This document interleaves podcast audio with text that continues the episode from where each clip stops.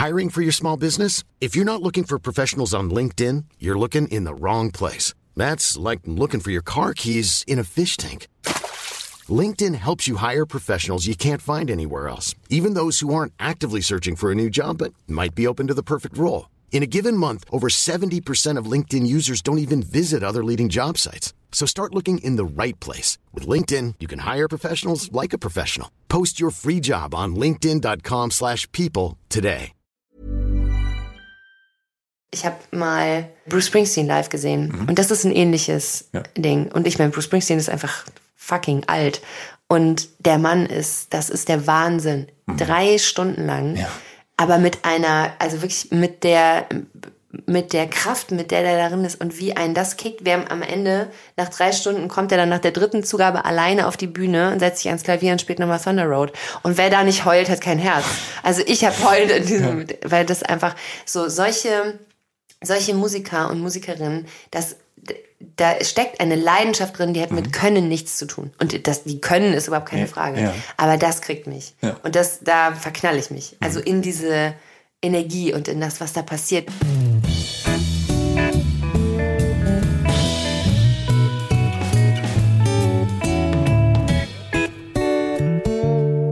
Hallo und herzlich willkommen zu der Soundtrack meines Lebens. Ich bin Jan Schwarzkamp und ich werde euch in diesem Podcast auf eine musikalische Reise mitnehmen.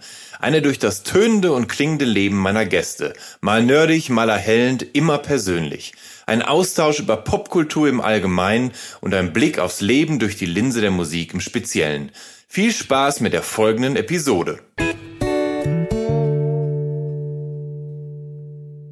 Mein Gast in dieser Episode von der Soundtrack meines Lebens ist Janine Michaelsen. Janine kommt 1981 in Troisdorf zur Welt und wächst in Siebengebirge auf. Nach dem Abi geht's nach Hamburg, wo sie an der Bühnenfachschule als Darstellerin mit Auszeichnung abschließt. Danach ist sie mal im Fernsehen, mal auf der Bühne zu sehen, meist als Musical-Darstellerin, etwa in der Hauptrolle von Westerland im Delphi Showpalast in Hamburg. Ab 2008 ist sie Gastgeberin im Internetformat Ehrensenf. Von 2011 bis 2013 übernimmt sie auf Arte das Wissensmagazin Genius. Ist das so korrekt ausgesprochen? Xenius. Xenius, mm. auch gut. Parallel ist sie Teil des Moderatorenteams von Login auf ZDF Info. Dort unternimmt sie auch äh, Sport Extreme, wo sie nicht nur ExtremsportathletInnen interviewt, sondern die Sportarten auch ausprobiert. Seit 2012 moderiert sie Joko gegen Klaas, das Duell um die Welt. Und längst nicht nur dieses Spektakel, sondern allerhand weitere größere und kleinere Formate, mal im TV, mal im Netz, mal einmalig, mal einige Jahre lang. Auch im Radio ist sie zu hören und führt bei 1 Live von 2013 bis 2015 zusammen mit Simon Beek alle vier Wochen durch die Nachmittagssendung. Und weil sich nicht nur mittelalte weiße Männer in Podcasts unterhalten können, sondern auch mal mittelalte weiße Frauen, gibt es auch mit Janine einen Podcast und zwar keine zwei Männer, den sie seit September 2021 mit der Autorin Mariella Trippke veranstaltet. Und jetzt freue ich mich, dass Janine sich die Zeit genommen hat, um uns über den Soundtrack ihres Lebens aufzuklären. Hallo Janine. Hallo. Wow, das war wirklich, das war schon ein Text. Ja, bei dir kommt einiges zusammen. ich erinnerte mich nur, stimmt, oh Gott, das ist ja auch mal, oh Gott, stimmt, das ist Xenius, Jesus, das ist wirklich genau, lange Xenius. her. Ja, aber... Lange ähm, im Wohnmobil durch kleine und große Städte Deutsch und Frank Deutschland und Frankreichs gereist, um dem Wissen auf den Grund zu gehen. Aber Janine, ich meine, du bist jetzt hier zu Gast im Podcast und ich würde sagen, wir bleiben mal direkt bei eurem Podcast. Mhm, Keine zwei Ach, bei Männer. unserem, ah, okay. Bei eurem, genau. Ja. Und den machst du mit Mariella Trippke. Und genau. die ist ja ähm, die hinreißende Ehefrau von Ingo Dunot. Das dem, ist richtig. Dem Sänger der Dunots. Ja, das ist korrekt. Und der hat nicht nur das Logo für euren Podcast gezeichnet, Nein. sondern du hast in der ja, bis dato aktuellen Episode äh, verraten, dass du Ingo schon viel länger kennst ja. als Mariella. Ich kenne Ingo Und tatsächlich äh, viele Jahre sogar länger als Mariella, wobei man kennen ja immer so ein bisschen ähm, äh, also da in Anführungsstriche setzt, wir trafen uns viele Jahre vorher und weil wir uns im Rahmen vor allen Dingen meiner Radiotätigkeit gerne bei der 1 Live Krone wieder getroffen haben, in unterschiedlichsten Zuständen, aber immer mit großer Freude. ähm, aber Ingo habe ich tatsächlich mit den Donuts zusammen interviewt ähm, für ein Musikmagazin, das ich damals gemacht habe, fürs Mixtape hieß das. Genau, auf Tape TV. Äh, genau, auf Tape TV. Und da äh, waren die Donuts, äh, war ich mit denen in Ippenbüren Minigolf spielen. So. Ja. ja. Daher kenne ich Ingo. Dann kam irgendwann Mariella noch dazu, aber Ingo war first. Wie hast du denn dann Mariella kennengelernt? Und Hm. wie hat sich das dann ergeben, dass ihr beiden einen Podcast macht? Äh, Tatsächlich völlig unabhängig voneinander haben wir uns kennengelernt. Also es gab Ingo und dann ähm, ähm, unsere eine Freundin, eine gemeinsame Freundin von Mariella und mir hat irgendwann so einen Abend veranstaltet, wo sie sagte, ah, wisst ihr was, ey, ich habe, ich kenne so viele coole Frauen, ich fände es eigentlich ganz gut, wenn wir uns alle mal treffen. Also wie so eine private kleine Netzwerkveranstaltung, aber wir haben, also wir reden über sechs Frauen, ne? Das war Ja. jetzt nicht, wir haben Ja, ja. keinen Raum gemietet oder so, es war bei ihr zu Hause, wir haben gekocht und wir waren sechs Frauen, die wir uns untereinander tatsächlich fast alle nicht kannten, außer unsere gemeinsame Freundin so als Dreh- und Angelpunkt hatten. Und da haben Mariella und ich uns getroffen. Und ähm, als der Abend zu Ende ging, hatten wir so einen Teil gemeinsamen Heimweg. Und Mariella äh, sagte den fatalen Satz, ja, oder noch einen Absacker. So, und äh, der Rest ist Geschichte. Die Idee zum Podcast kam viel, viel später. Ja. das ist jetzt bestimmt schon vier, drei, vier Jahre bestimmt her, dass wir uns da kennengelernt haben. Podcast-Idee, die kam irgendwann im letzten Jahr. Und ähm, ja, eigentlich auch aus so einer, hey, ähm, es machen doch irgendwie alle einen Podcast, aber irgendwie so Frauen, einfach nur Frauen miteinander, die Ja. einfach auch nur über Stuff reden, ohne dass es immer einen Grund geben muss, warum man uns zuhört. Was ist euer Thema? Was ist denn, ich denke, andere Leute unterhalten sich wirklich wortwörtlich drüber, wo sie ihren Kaffee kaufen und was ihnen letzte Woche aus der Hand gefallen ist. Ähm, bloß weil die einen Penis haben, ist das ja nicht mehr wert, als wenn wir uns über so einen Quatsch unterhalten. Äh, natürlich kommt man manchmal um so äh, politische Themen gar nicht drum rum und will man auch gar nicht, weil dafür äh, haben wir dann doch irgendwie auch den Wunsch, uns mit bestimmten Dingen auseinanderzusetzen. Aber ähm, ja, viele Jahre später und ähm, das Gute daran ist, wenn äh, eine äh, vielbeschäftigte, sehr gute Autorin und eine Frau, die auch schreibt, ich, äh, sich zusammentun, dass einem so Sachen wie Titel und so, das fällt einem manchmal dann irgendwie ganz gut leicht, weil man sehr gut Ping-Pong kann. Ja. Und fertig war der Podcast. Pod, Podcast, wollte ich sagen. Als Sprecherin eines Podcasts. Alles gut, alles gut. Ähm, du bist 1981 geboren worden und zwar kurz vor Heiligabend Mhm. in Troisdorf. Ähm, also Treusdorf geschrieben, aber man spricht es Trost, man spricht das I nicht. Richtig. Und für manche ist es ja nur die bevölkerungsreichste Stadt im Rhein-Sieg-Kreis. Wirklich? Für andere aber eine der wichtigsten Städte der deutschen Indie-Musikszene, denn das Troisdorf? liegt, ja, denn das liegt an den 2017 leider verstorbenen Musiker, Labelmacher und Studiobetreiber Guido Lukas. Der hat in Der Trost, in Trostdorf? der hat in Troisdorf das Blackbox Studio betrieben und das Label Blue Noise Records und über das eben Bands wie Ulme und Blackmail und Gene Pool und Scumbucket und Urlaub in Polen und Harmful veröffentlicht haben. Also so viele deutsche oft Noise Rock Bands Ja. tatsächlich und ähm, und ähm, er gilt halt, also Guido Lukas gilt so ein bisschen als der deutsche Steve Albini. Steve Albini ist Mhm. Steve ja so Albini in, mir in, was, in ja. Chicago sitzend, der hat auch den Utero von Nirvana aufgenommen und so. Also Steve Albini ist so, so ein Studio-Nerd und Guido Lukas ist das deutsche Pendant. Entschuldigung, dass wir direkt so tief in Mhm. Gar so eine. Nerdsphäre Mich einsteigen. dass es in Trostdorf war. Aber genau, hat irgendwas von diesem Trostdorf-Ding je dein Claim? Nein, Gott, Gott. Kann ich sofort sagen, nein. Dann haken wir das hiermit ab.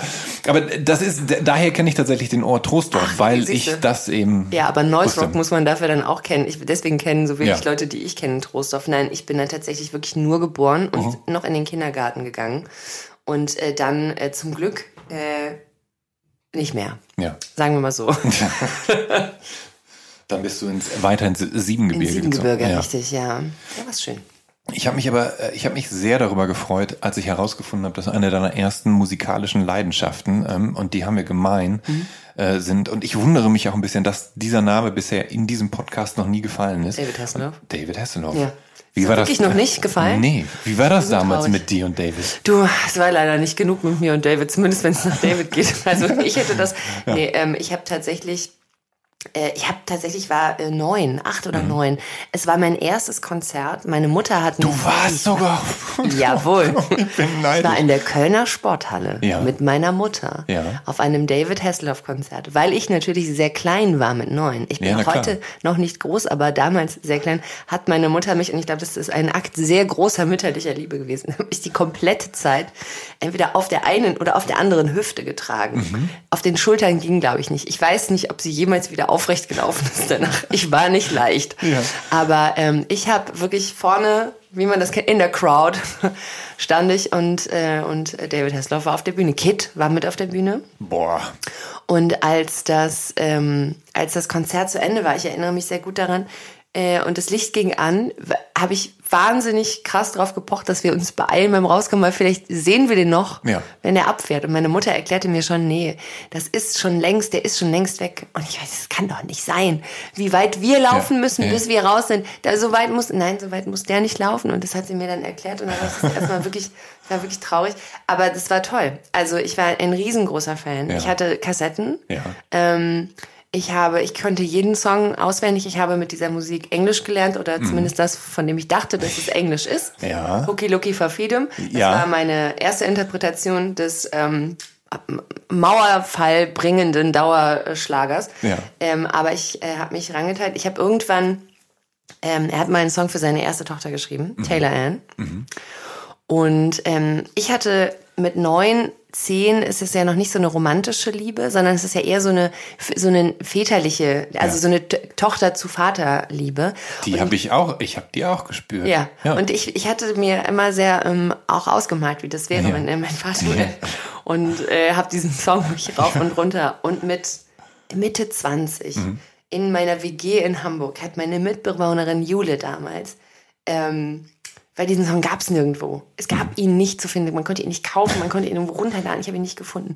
Und meine Freundin und Mitbewohnerin Jule hat ihn gefunden, hat ihn auf CD gebrannt und hat ihn mir geschenkt. Und ich habe wirklich geweint vor Glück. Ich stand in der Küche und mir kamen die Tränen. Und ich habe gedacht, oh mein Gott, bist du kaputt? Such dir einen Therapeuten oder eine Therapeutin, die dir weiterhilft. Daddy Issues Spaß.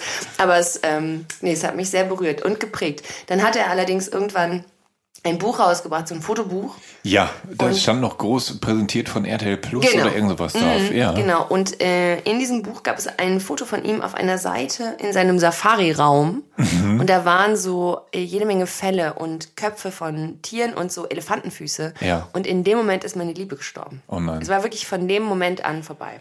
Ich konnte das nicht mehr. Äh, und ich habe das wirklich dann verachtet. Ja. Und erst viel, viel später, aber auch nicht so ironisch, ich meine das schon mhm. ernst. Ich habe mhm. das mit viel, ähm, mit viel Liebe für das, was es mir damals Gutes getan hat, äh, zurück in mein Leben geholt. Der Cheeseburger hat mir auch wehgetan. Das war auch ein bisschen mein oh. besoffener Vater, der oh. auf dem Boden lag. Oh, ja. Ich, ich war, also es gab ja dann auch eine Weile immer regelmäßig Poster von ihm in der Bravo mhm. und es gab eins, wo er dann ja, nackt. Natürlich. Aber er ist ja auch sehr behaart und dann hatte der so kleine. Ja, mit den kleinen Puppies und er hatte so einen kleinen Puppy vor seinem Gemächt, ja. Ja, wie? Ja, hast du aber das ist doch auch wirklich, das ist doch. Sexual Harassment. Ist das nicht das schon, ist, das nicht schon, ja, wie heißt das, äh, Sodomie? Wenn man sich so ein kleines, ja. also es waren diese niedlichen Faltenhunde. Ja, ich also glaube auch. Wahnsinnig ja, süße Hunde. Ja. ja, ich, also das an dem Bild war viel falsch. Ich fände es super spannend, heute mal rauszufinden, ob das eins von diesen Dingen ist, wo jetzt beispielsweise heute auch so Miley Cyrus und Justin mhm. Biebers gebrochen von ihrer Zeit beim Disney Club erzählen und sagen, was ihnen alles angetan wurde. Also wie ja. furchtbar Leute mit ihnen einfach ja. umgegangen ja. sind. Ob das auch ob so die, Ob die Puppies jetzt erzählen würden, was der David ihnen angetan hat. Die traumatisierten Puppies, ob die jetzt kommen und sagen, was, was a bad night. Aber wie hast I du, can still feel it. wie hast du vorher nochmal äh, I've been looking for freedom ausgesprochen? Okay, looking for freedom. Ja, das ist ja für unsere Generation, also so, ich bin ja zwei Jahre mhm. älter als du, aber ja. das ist ja für unsere Generation meines Erachtens so der erste Kontakt für viele mit der englischen Sprache gewesen, weil Wirklich? ja, wir hatten ja früher in der Grundschule diese diese Poesiealben und da wurde ja dann oft auch nach der liebsten Musik gefragt und nach dem liebsten Song und mhm. dann haben wir natürlich versucht in dem Englisch, was wir nicht konnten, I've been looking for freedom und das ist ja schon ein langer Titel, dann dahin zu schreiben. Mhm. Ja. Und ähm, Deshalb war das zum Beispiel bei mir tatsächlich, wir haben äh, mit dem Englisch-Leistungskurs beim Abitur diesen Song gewählt, weil er für uns der erste Kontakt mit der englischen Sprache war. Ich dachte gerade, eine Klausur und dann, geschrieben. Ja, und dann habe ich so, und dann habe ich so Transparente hochgehalten mit so Versionen, wie wir diesen Song versucht hatten zu mhm, schreiben ja. damals und habe da noch einen kleinen Beitrag zugehalten. Ja, ja, da kann man auch wirklich, da kann man sprachwissenschaftlich ganz schön viel rausholen aus dem Song. Ja. Ja, hast du seine schreckliche, äh, seine schreckliche David Sings America Platte? Ich, warum weiß ich es nicht? Hast du die mal gehört? Nee, diese, ist das diese letzte, die er rausgebracht hat, wo er tatsächlich richtig Songs richtig guter Bands gecovert hat? Nee, nee, nee, da nee. hat er so, hat er so Classics ge, ja. also so David Sings America, also ein ja. patriotisches Album von einem Künstler, der in seinem eigenen Land nur verlacht und ja, voll, wird. Der ist das einzige Land auf der Welt. Weswegen, glaube ich, auch die Amis so ein bisschen auf uns herabgucken, ja, ist, weil wir David das noch so feiern. Das ist tatsächlich, es gibt, es gab einen wunderschönen, kurzer inhaltlicher Sprung, es gab ein wunderschönes Meiner Meinung nach ist Wheels einer der furchtbarsten Foo Fighters Songs, den es jemals gab. Mhm. Dave Grohl hat irgendwann mal ein Interview gegeben, in dem er gesagt hat, als Dave Grohl, den ich noch mehr verehre als David Hasselhoff übrigens. Aber interessant, dass sie beide irgendwas mit Dave heißen. Ähm, hat irgendwann gesagt, dass Wales das einzige Land, dass er das leider auch gar nicht so geil findet, das einzige Land auf der Welt, in dem es funktioniert, ist ja. fucking Deutschland. Und du denkst immer, was ist denn nicht mit uns? Ja. Was stimmt denn nicht ja. mit uns? Aber ich, ich dachte, er, er hätte Wheels geschrieben, weil ähm, er großer Tom Petty-Fan ist und das Wheels ist eigentlich ein totaler Tom Petty-Song, wenn man so möchte. Ja, Mies fanden es scheiße, die Deutschen fanden es geil. Ich mag den Song auch nicht so wahnsinnig. Ja. Bloß weil man an Tom Petty denkt, während man den Song schreibt, heißt das noch lange nicht, dass das ein Song wird, der irgendwas mit mit Tom Petty Sounds zu tun hat. Aber ähm, ich will natürlich nicht zu weit vorgreifen Nein, und wir müssen nachher auf jeden Fall über Dave Grohl sprechen. Da werden wir auch drüber sprechen, aber sprechen. ja, aber jetzt noch nicht. Nee, jetzt, jetzt sind wir noch bei David. Erstmal ähm, über die Blockflöte sprechen. Oh Gott, ja. Denn ähm, die Blockflöte tatsächlich ein Phänomen, was im Gegensatz zu David Hasselhoff in diesem Podcast schon wesentlich öfter besprochen wurde. Why? Ähm, ich habe mit Nils Bokelberg die Theorie aufgestellt, dass das vielleicht auch so ein tief verwurzeltes Allmann-Ding ist und dass Allmann-Eltern ihre Kinder immer an die Blockflöte, also die, du hast, egal, du hast auf jeden Fall auch die Blockflöte ich gespielt. Ich bin froh, dass ich es nicht falsch interpretiert habe. und ich, ich frage mich auf jeden Fall, ob du, ähm, ich hab's gehasst. Ob das gezwungenermaßen war oder ja. wait for it, du Bock auf mhm. Block hattest. wow, drauf. Nee, das war so ein bisschen, ich glaube, in meinem Fall war es eher so, ähm, und das könnte ein sehr deutsches Ding sein tatsächlich, äh, war es eher so die Einfallslosigkeit meiner Eltern. Mhm. Die haben halt gedacht, naja, das Kind möchte irgendwas mit Musik machen. Es gibt zwei Optionen, Xylophon oder Blockflöte. Das ja. sind die beiden Instrumente, die es gibt ja. auf der Welt. Ja. So, ähm, Triangel, weiß ich nicht. Und dann ja. haben die mir einfach so klassisch in der musikalischen Früherziehung bekommst du ja. aber, glaube ich, auch nicht so viel Auswahlmöglichkeit. Ja, wahrscheinlich nicht. Ne? Und dann haben wir dir diese Blockflöte bemüht und ich fand es wirklich, pff, also für mich, also mhm. es ist ein, das ist ein tolles Flöte, ist ein tolles Instrument, ne? Mhm. Flötisten und Flötistinnen auf der Welt zaubern mit diesem Ding. Ich habe das nicht getan. Ich hatte auch keine große, es war auch einfach, das war auch einfach nur eine fucking Blockflöte. Das war jetzt ja. auch nicht so eine schöne Altflöte oder was ja. weiß ich, sondern das war einfach nur so eine kleine, hutzlige Blockflöte. Und ich und ich meine, ich weiß, selbst meine Tochter hat in ihrer Grundschule als einzig angebotenes Musikinstrument die Blockflöte gekriegt. Und ich habe mich wirklich geschämt und dachte, da, ich kann die Musik vorenthalten oder ich lasse diese Blockflötengeschichte machen. Ähm, ich habe auch diese Blockflötenkiste gemacht und ich fand es, es war so ein bisschen, glaube ich, auch so ein naja, lass mal gucken, ob du dabei bleibst. Mhm. Also diese komische Idee von Eltern, dass wenn die Kinder lang genug was machen, was sie scheiße finden, dass sie dann, wenn sie was Neues machen, da automatisch dabei bleiben. Aber äh, gut, nee, ähm, Blockflöte, ich musste dann auch an Weihnachten immer vorspielen. Und eines Jahres an Weihnachten ähm, habe ich äh, mich auf die Couch mhm. gelegt und ich habe das wirklich nicht gewollt, aber aus Versehen ja. ist die Blockflöte über meinem Knie zerbrochen. Und dann war ich die Blockflöte los und habe im nächsten Jahr anfangen dürfen, Klavier zu spielen. Das Instrument, das ich ja. eigentlich immer spielen wollte. Eben das. Und da warst du, genau, schon was älter. Ähm, mhm. Und hast du das lange durchgehalten? Mhm, ja, doch. Ich habe ein paar Jahre. Ja. Ich habe ein paar Jahre Klavier gespielt. Ähm, also Klavierunterricht gehabt, ja. so. Und ähm, ich bin auch echt ganz froh. Ich weiß, ich bin heute, ich muss mich, muss mich echt so so ein bisschen ranfuchsen. Ich kann Noten lesen, also mhm. ich kann doch so vom, vom Blatt spielen. Ich weiß nichts mehr auswendig, aber ähm, was ich so ein bisschen schade finde, ist die Art und Weise, wie ich Musik gelernt habe oder wie ich mit Musik, mit dem Machen von Musik zusammengekommen bin, war es immer in der, immer in der ähm, Repetition von bereits mhm. vorhandener Musik, was ja toll ja. ist, weil man daran ganz viel lernt. ähm, was ich total, äh, total gerne, glaube ich, gelernt hätte, ohne zu wissen, dass ich es gerne gelernt hätte, wäre einfach so ein, das kam dann viel später erst in der Musiktheorie, mhm. ähm, wie, wie, man Musik baut selber, ne? wie ja. was miteinander funktioniert und warum mhm. ähm, Dinge so klingen, wie die klingen anstatt einfach nur so simpel irgendwas nachzubauen. Das war dann noch eher ähm, eher so im Gesang. Das war so das Instrument, was am das ist am flexibelsten zu bedienen. Ja. Ähm, damit habe ich viel rumexperimentiert. Mit dem Klavier tatsächlich gar nicht. Finde ich bis heute ein bisschen schade, mhm. weil ähm, weil daran äh, also da entsteht ja quasi dann was Neues. Also es ist super schön, wenn jemand die Mondscheinsonate spielen kann, ist richtig schön. Aber wenn sich jemand hinsetzt ja. und irgendwie anfängt irgendwo rumzubasteln und irgendwas zu machen und da entsteht was Neues draus, ist natürlich ein viel viel schönerer Moment. Plus es gibt viele Menschen auf der Welt, die viel besser die Mondscheinsonate spielen können, als ich es jemals können werde. Insofern, why bother? Aber du hast ja dann, du hast ja dann eh parallel irgendwann angefangen, ähm, das Multitalent, dem das du bist, ähm, auch zu singen. Ähm, Sehr früh, ja. Und zwar mit, mit neun Jahren, ja.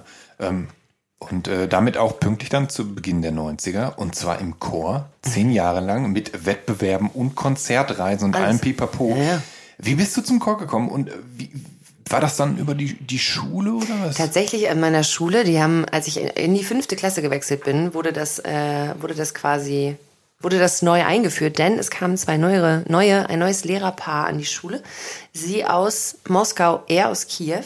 Ähm, äh, verheiratete, ein verheiratetes Lehrerpärchen, mhm. die ähm, Musik als einziges Fach hatten, was eigentlich ja an deutschen Schulen nicht geht, weil normalerweise kommst du immer mit zwei Fächern. Die hatten aber nur Musik und gleichzeitig Chor. Und das waren das war jetzt nicht so ein Schulchor, wie man so denkt, wie so ein Schulchor ist, wo so gelangweilte Kaugummikauende Kinder stehen und sagen, ja, dann singen wir jetzt halt nochmal äh, vom äh, Mach hoch die Tür, das Tor mach weit oder so. Sondern äh, das waren richtig, die beiden waren richtig ambitioniert, die waren auch super jung. Ja. Die waren Mitte 30, an, also Anfang Mitte 30. Sie war, glaube ich, 32, als sie bei uns an der Schule war. Das war für uns natürlich uralt, eine uralte Frau, aber sie war natürlich eine wahnsinnig junge ja. Frau. Ja. Und, ähm, und die hatten so viel Bock und die wollten diesen Chor aufbauen, aber mhm. halt auch so ein bisschen nach russischen Standards. Ne? Mhm. Also das war jetzt, das hatte schon, wir mussten vorsingen, ja. einzeln. Ja. Ähm, und mit man gucken, also wir waren alle natürlich noch sehr klein, die haben ja jeder durfte kommen, aber ähm, und die haben äh, uns echt getriezt. Mhm. Die wollten, dass das gut ist und die wollten, dass wir, also wir haben zwei bis dreimal die Woche zweieinhalb Stunden geprobt. Das war schon echt nicht so, ja Freitag sechste Stunde treffen wir uns alle mal zum Chor und dann machen wir mal so das mit. Ist eine ganze Menge für. Das war toll. Kleine also, Grundschüler. Ab, ja, also ja. fünfte Klasse, wir so, die jüngsten, genau die jüngsten von, ja gut, die jüngsten von uns, wir waren ja. neun ja. und dann äh, konnten konnten wir tatsächlich bis zur zehnten Klasse, mhm. weil dann natürlich auch die, also da fängt dann bei den Jungs auch in der 6, 7, 8 irgendwann ja. die Schwierigkeit mit, den, mit der Stimmbruchssituation an. Deswegen ja. waren wir eigentlich ähm, oftmals natürlich eh sehr Mädchen und Frauen dominiert, also Mädchen in dem Alter äh, und wenig Jungs. Und mhm. ähm, als wir, und weil diese Wettbewerbe ähnlich wie bei anderen auch alter, altersmäßig kategorisiert sind, ja. ähm, mussten die irgendwann einen Kammerchor dazu holen. Das heißt, die Älteren von uns sind in den Kammerchor gegangen, weil wir in kleineren Formationen andere Wettbewerbe singen konnten. Ah, wir haben eine Konzertreise durch Russland gemacht, in drei Wochen. Wir durften im Kreml singen. Also wir haben in der Kremlkirche gesungen, wo man noch nicht mal sprechen darf. Das, ist ähm, das war schon wirklich abgefahren. Ja. Also das hatte, das hatte nichts mit einem das, das war kein, nicht einfach nur so ein Hobby, sondern das hat wirklich unglaublich viel Freude gemacht. Aber dann müsstet ihr ja theoretisch bestimmten äh, Qualitätsstandards schon äh, entsprochen haben, sonst wäre es doch gar nicht zu den, den, den, Wettbewerben und der Konzertreise genau. gekommen, oder? Also ihr wart doch dann anscheinend. Wir waren richtig gut. Ja. Wir waren richtig gut. Es war zu dem Zeitpunkt auch äh, so, also man denkt das ja immer nicht, aber es gibt einfach wirklich äh, viele Chöre, mhm. also viele auch junge Chöre. Ja. Und, ähm, und richtig gute, wahnsinnig gute, auch in Deutschen, mhm. wahnsinnig gute deutsche Chöre. Aber es gab, es gibt auch deutsche Meisterschaften im Chorsingen. Wir waren ja. bei den deutschen Meisterschaften. Es gibt europäische Meisterschaften. Wir haben regelmäßig an so einem riesengroßen internationalen Chorwettbewerb in, in äh, Brüssel. Brüssel? Nee, aber irgendwo in Belgien. Es war nicht Brüssel, aber es war ja. irgendwas anderes.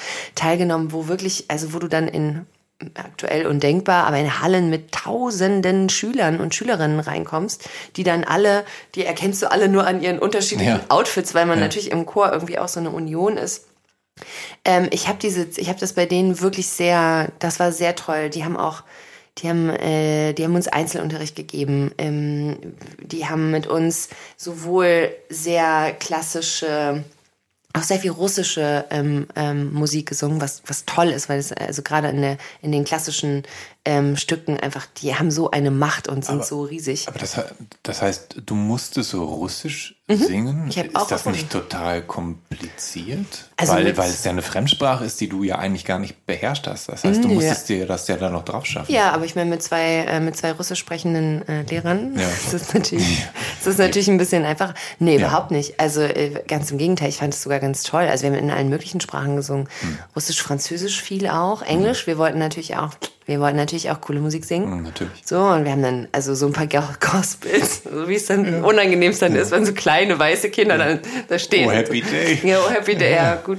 Aber ähm, nee, wir sind tatsächlich, wir haben uns da irgendwie einmal durch alles durch und das war, das war toll. Wir haben Musicals ähm, aufgeführt an der Schule. Wir haben dann irgendwann, habe ich äh, zusammen mit zwei Freundinnen selber so eine kleine Musicalgruppe gegründet und dann haben wir ähm, mit 50 Kindern Grease einstudiert und haben irgendwie viermal in unserer Aula äh, vor 400 Leuten jeweils dieses Musical aufgeführt. Und da haben unsere Chorleiter, Ja. unsere beiden, ähm, tatsächlich äh, beide mitgespielt. Also wir Ja. haben die gefragt, Ja. ob sie mitspielen würden und äh, unser Chorleiter, der Herr Brochin, Ja. der, äh, der hat, äh, der hat diesen, diesen Ansager und diesen Engel gespielt und äh, unsere Chorleiterin Frau Brochin hat, ähm, hat die, äh, die Schuldirektorin gespielt bei Grease. Und die, war, die waren zauberhaft. Die haben das alles so unterstützt, wann immer wir irgendwie auch unsere eigenen Sachen machen wollten, irgendwie musikalisch. Und an an der, an der Schule, wo ich war, gab es jetzt nicht so irre viele Möglichkeiten. Es gab jetzt keine Schulband oder so. Ähm, und ich, ich war eh in diesem Musical-Ding so drin, seitdem Ja. ich einmal Star Express gesehen hatte. Ich fand das richtig cool, ich hatte da Bock drauf. Und äh, eigentlich habe ich mich die komplette Schulzeit mit hauptsächlich mit, mit Musik und Singen und Tanzen beschäftigt. Ich war super beliebt. Nicht. aber, wenn, aber wenn ihr dann so auf Tour gegangen seid und so weiter, ähm, habt ihr dann extra Sonderurlaub von der Schule bekommen und so? Mhm. Und, und wurdet ihr dann unterwegs dann weiterhin unterrichtet und Nee, also wir sind äh, tatsächlich, wir haben eine, eine diese dreiwöchige Tournee in, in Russland gemacht. Und da war es, also da gehe ich mal schwer davon aus, ich weiß es nicht mehr genau, aber ähm, da hat man wahrscheinlich irgendwie so halb die Ferien genutzt und dann freundlich gesagt, ist okay. Ansonsten waren die meisten Sachen, also gerade so Konzerte und so, in den Abenden, an den Wochenenden, über lange Wochenenden, das wurde schon immer so gelegt, dass das die Schule nicht torpediert.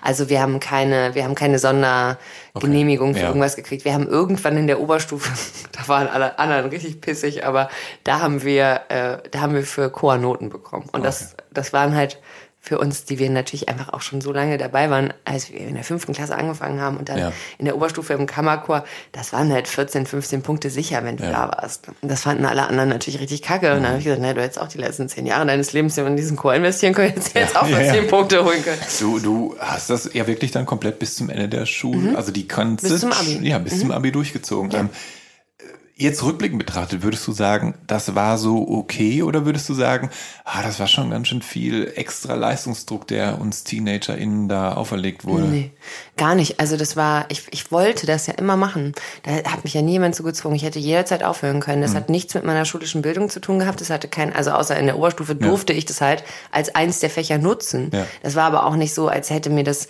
ich habe dafür irgendein anderes Fach nicht bewertet bekommen. Also das war kein, es hatte nie, ganz im Gegenteil, es gab nie, äh, ich hatte keine, also meine Familie ist nicht besonders musikalisch. Musik hat bei uns zu Hause, abgesehen von Berieselungen und Konfliktpotenzial, äh, keine große Rolle gespielt. Ähm, und das war so ein Ort, da durfte das hin. Ja. So. Und, äh, und das hat, das hat mir unglaublich viel Freude gemacht. Auch natürlich, weil dann irgendwann ähm, ich weiß, meine Mutter hat irgendwann mal die Anekdote erzählt, dass wir alle nicht singen können, weil unsere Eltern nicht singen können und dass meine Mutter selbst aus dem freiwilligen Kirchenchor, in denen man dringend immer neue Leute haben wollte, rausgeflogen ist, weil es so furchtbar war und so. Und dadurch gab es irgendwie immer so diese Annahme, ja, wir, bei uns, wir machen, wir sind halt keine musikalische Familie. Und ähm, und ich hatte da so den Ort, wo ich das also irgendwie so stattfinden lassen. Ich durfte dann Soli singen, die ersten. Und das war natürlich super aufregend und toll, weil eigentlich können wir doch nicht singen und dann macht man das irgendwie trotzdem und ähm, das, ich konnte mich da so ausprobieren. Ich hatte einfach wahnsinnig viel Freude daran. Das hat mich nie gestresst. Ich habe auch mal bestimmt da gesessen und gesagt, ich habe keinen Bock auf Probe und dann bin ich aber nicht hingegangen. Aber, ähm, aber in erster Linie hatte ich immer eine wahnsinnig große Freude und ich habe auch diese beiden, äh, dieses, dieses LehrerInnenpaar sehr Ja. geliebt. Die Ja. waren einfach ganz Ja. toll und die haben sich da, wir waren, glaube ich, für die lange Zeit deren Kinder. So, die haben sich da richtig reingeschmissen. Hm. Du hast aber auch dann am Ende noch in der Abi-Band ja. mitgemacht. Welche Position hast du da dann bekleidet? Ja, okay, das war klar. Ich habe gesungen in der Abi-Band ja, mit. Keine Blockflöte. Ich habe keine Blockflöte gespielt.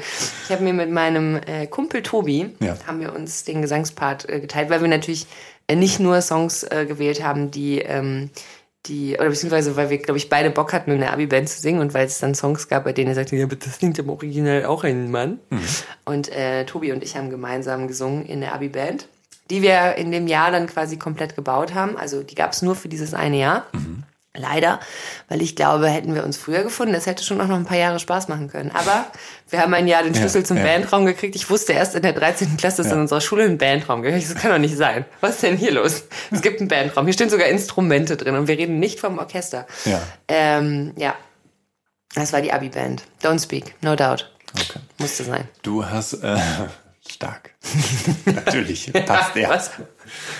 Du, du hast ähm, vorhin schon Grease erwähnt und ähm, du bist aber auch schon zu Schulzeiten großer Fan zum Beispiel vom Starlight ah, Express oh, gewesen. Ich hab's geliebt. Ist das so ein bisschen das, was deine Leidenschaft für für Musicals entfacht hat? Also, ja. dass du dann, also war das dafür mitverantwortlich, dass du dann irgendwann dachtest, ich möchte Musical-Darstellerin werden? Mm, nee, ich, ich dachte, glaube ich, nie. Also ich dachte mal als, als, als kleines Mädchen äh, ähm, und als Teenagerin äh, habe ich das so formuliert, oh, ich möchte Musical-Darstellerin werden. Mhm. Das war irgendwie die Idee.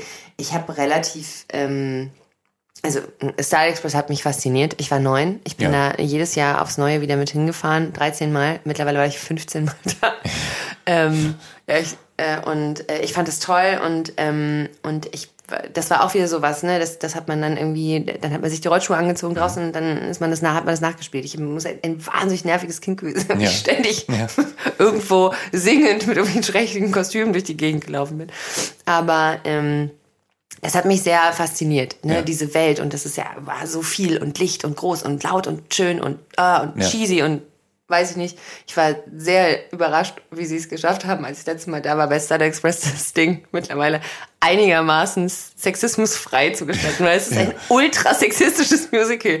Die Männer sind die Loks und die Frauen sind die Waggons und die Frauen können nur fahren, wenn die Männer ziehen und wenn sie von ihnen gewählt werden. Und das ist richtig übel. Sie haben sich richtig Mühe ja. gegeben. Ja. Sie, uns ist es nicht zwingend zum Besten, aber sie haben sich richtig Mühe gegeben. Nee, mich hat das, ähm, ich habe das äh, sehr geliebt und dann bin ich aber relativ schnell ähm, durch diese klassischen Musicals durch, die es gab. Es gab ja dann diesen großen Weber-Rausch, Phantom mhm. und Cats. Und, und Cats, genau. Ja. Und das hat mich irgendwie nicht gekriegt. Ähm, ich fand immer schon faszinierend die Möglichkeit, ähm, diese drei, äh, diese drei Dinge, Spiel und ähm, Gesang und Tanz mhm. zusammenzubringen, was man damit alles ausdrücken kann. Ich hatte immer schon einen großen Hang zu den lustigen Sachen. Also ich ja. wollte immer irgendwie, so Musical Comedy fand ich richtig gut, weil das kann, wenn man dieses Element benutzt, diese auch dieses übertriebene und das große und das cheesige und das aber irgendwie mit einem inhaltlichen, äh, vielleicht sogar politischen Thema so konterkariert, dann hat es einen Witz, das ist unglaublich. Ich liebe es. Ähm, und ich habe natürlich alle Disney-Filme gesehen, natürlich.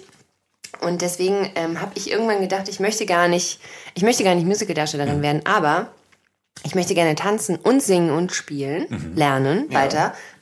Und ähm, die, einzige, die andere Möglichkeit äh, ist die ähm, HDK in verschiedenen, die Hochschule der Künste in den mhm. verschiedenen Städten. Und es gab noch die Volkwang in Essen.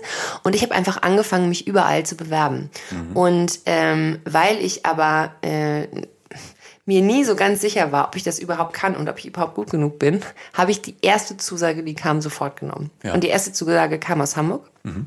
Und das war eine Musicalschule. Mhm. Und äh, dementsprechend war dann halt so Musical-Darstellerin in dem Fall ähm, der Weg. Mir war nach Woche eins klar, ich werde in meinem Leben kein Musical spielen. Also ich war, ich war auf drei Auditions, ähm, weil ich das furchtbar finde, wie, also ich immer furchtbar fand, wie man einfach immer nur der Ersatz des Vorgängers oder der Vorgängerin ist mhm. und wie am besten alles genauso ist wie der Mensch, der es vor einem gemacht hat.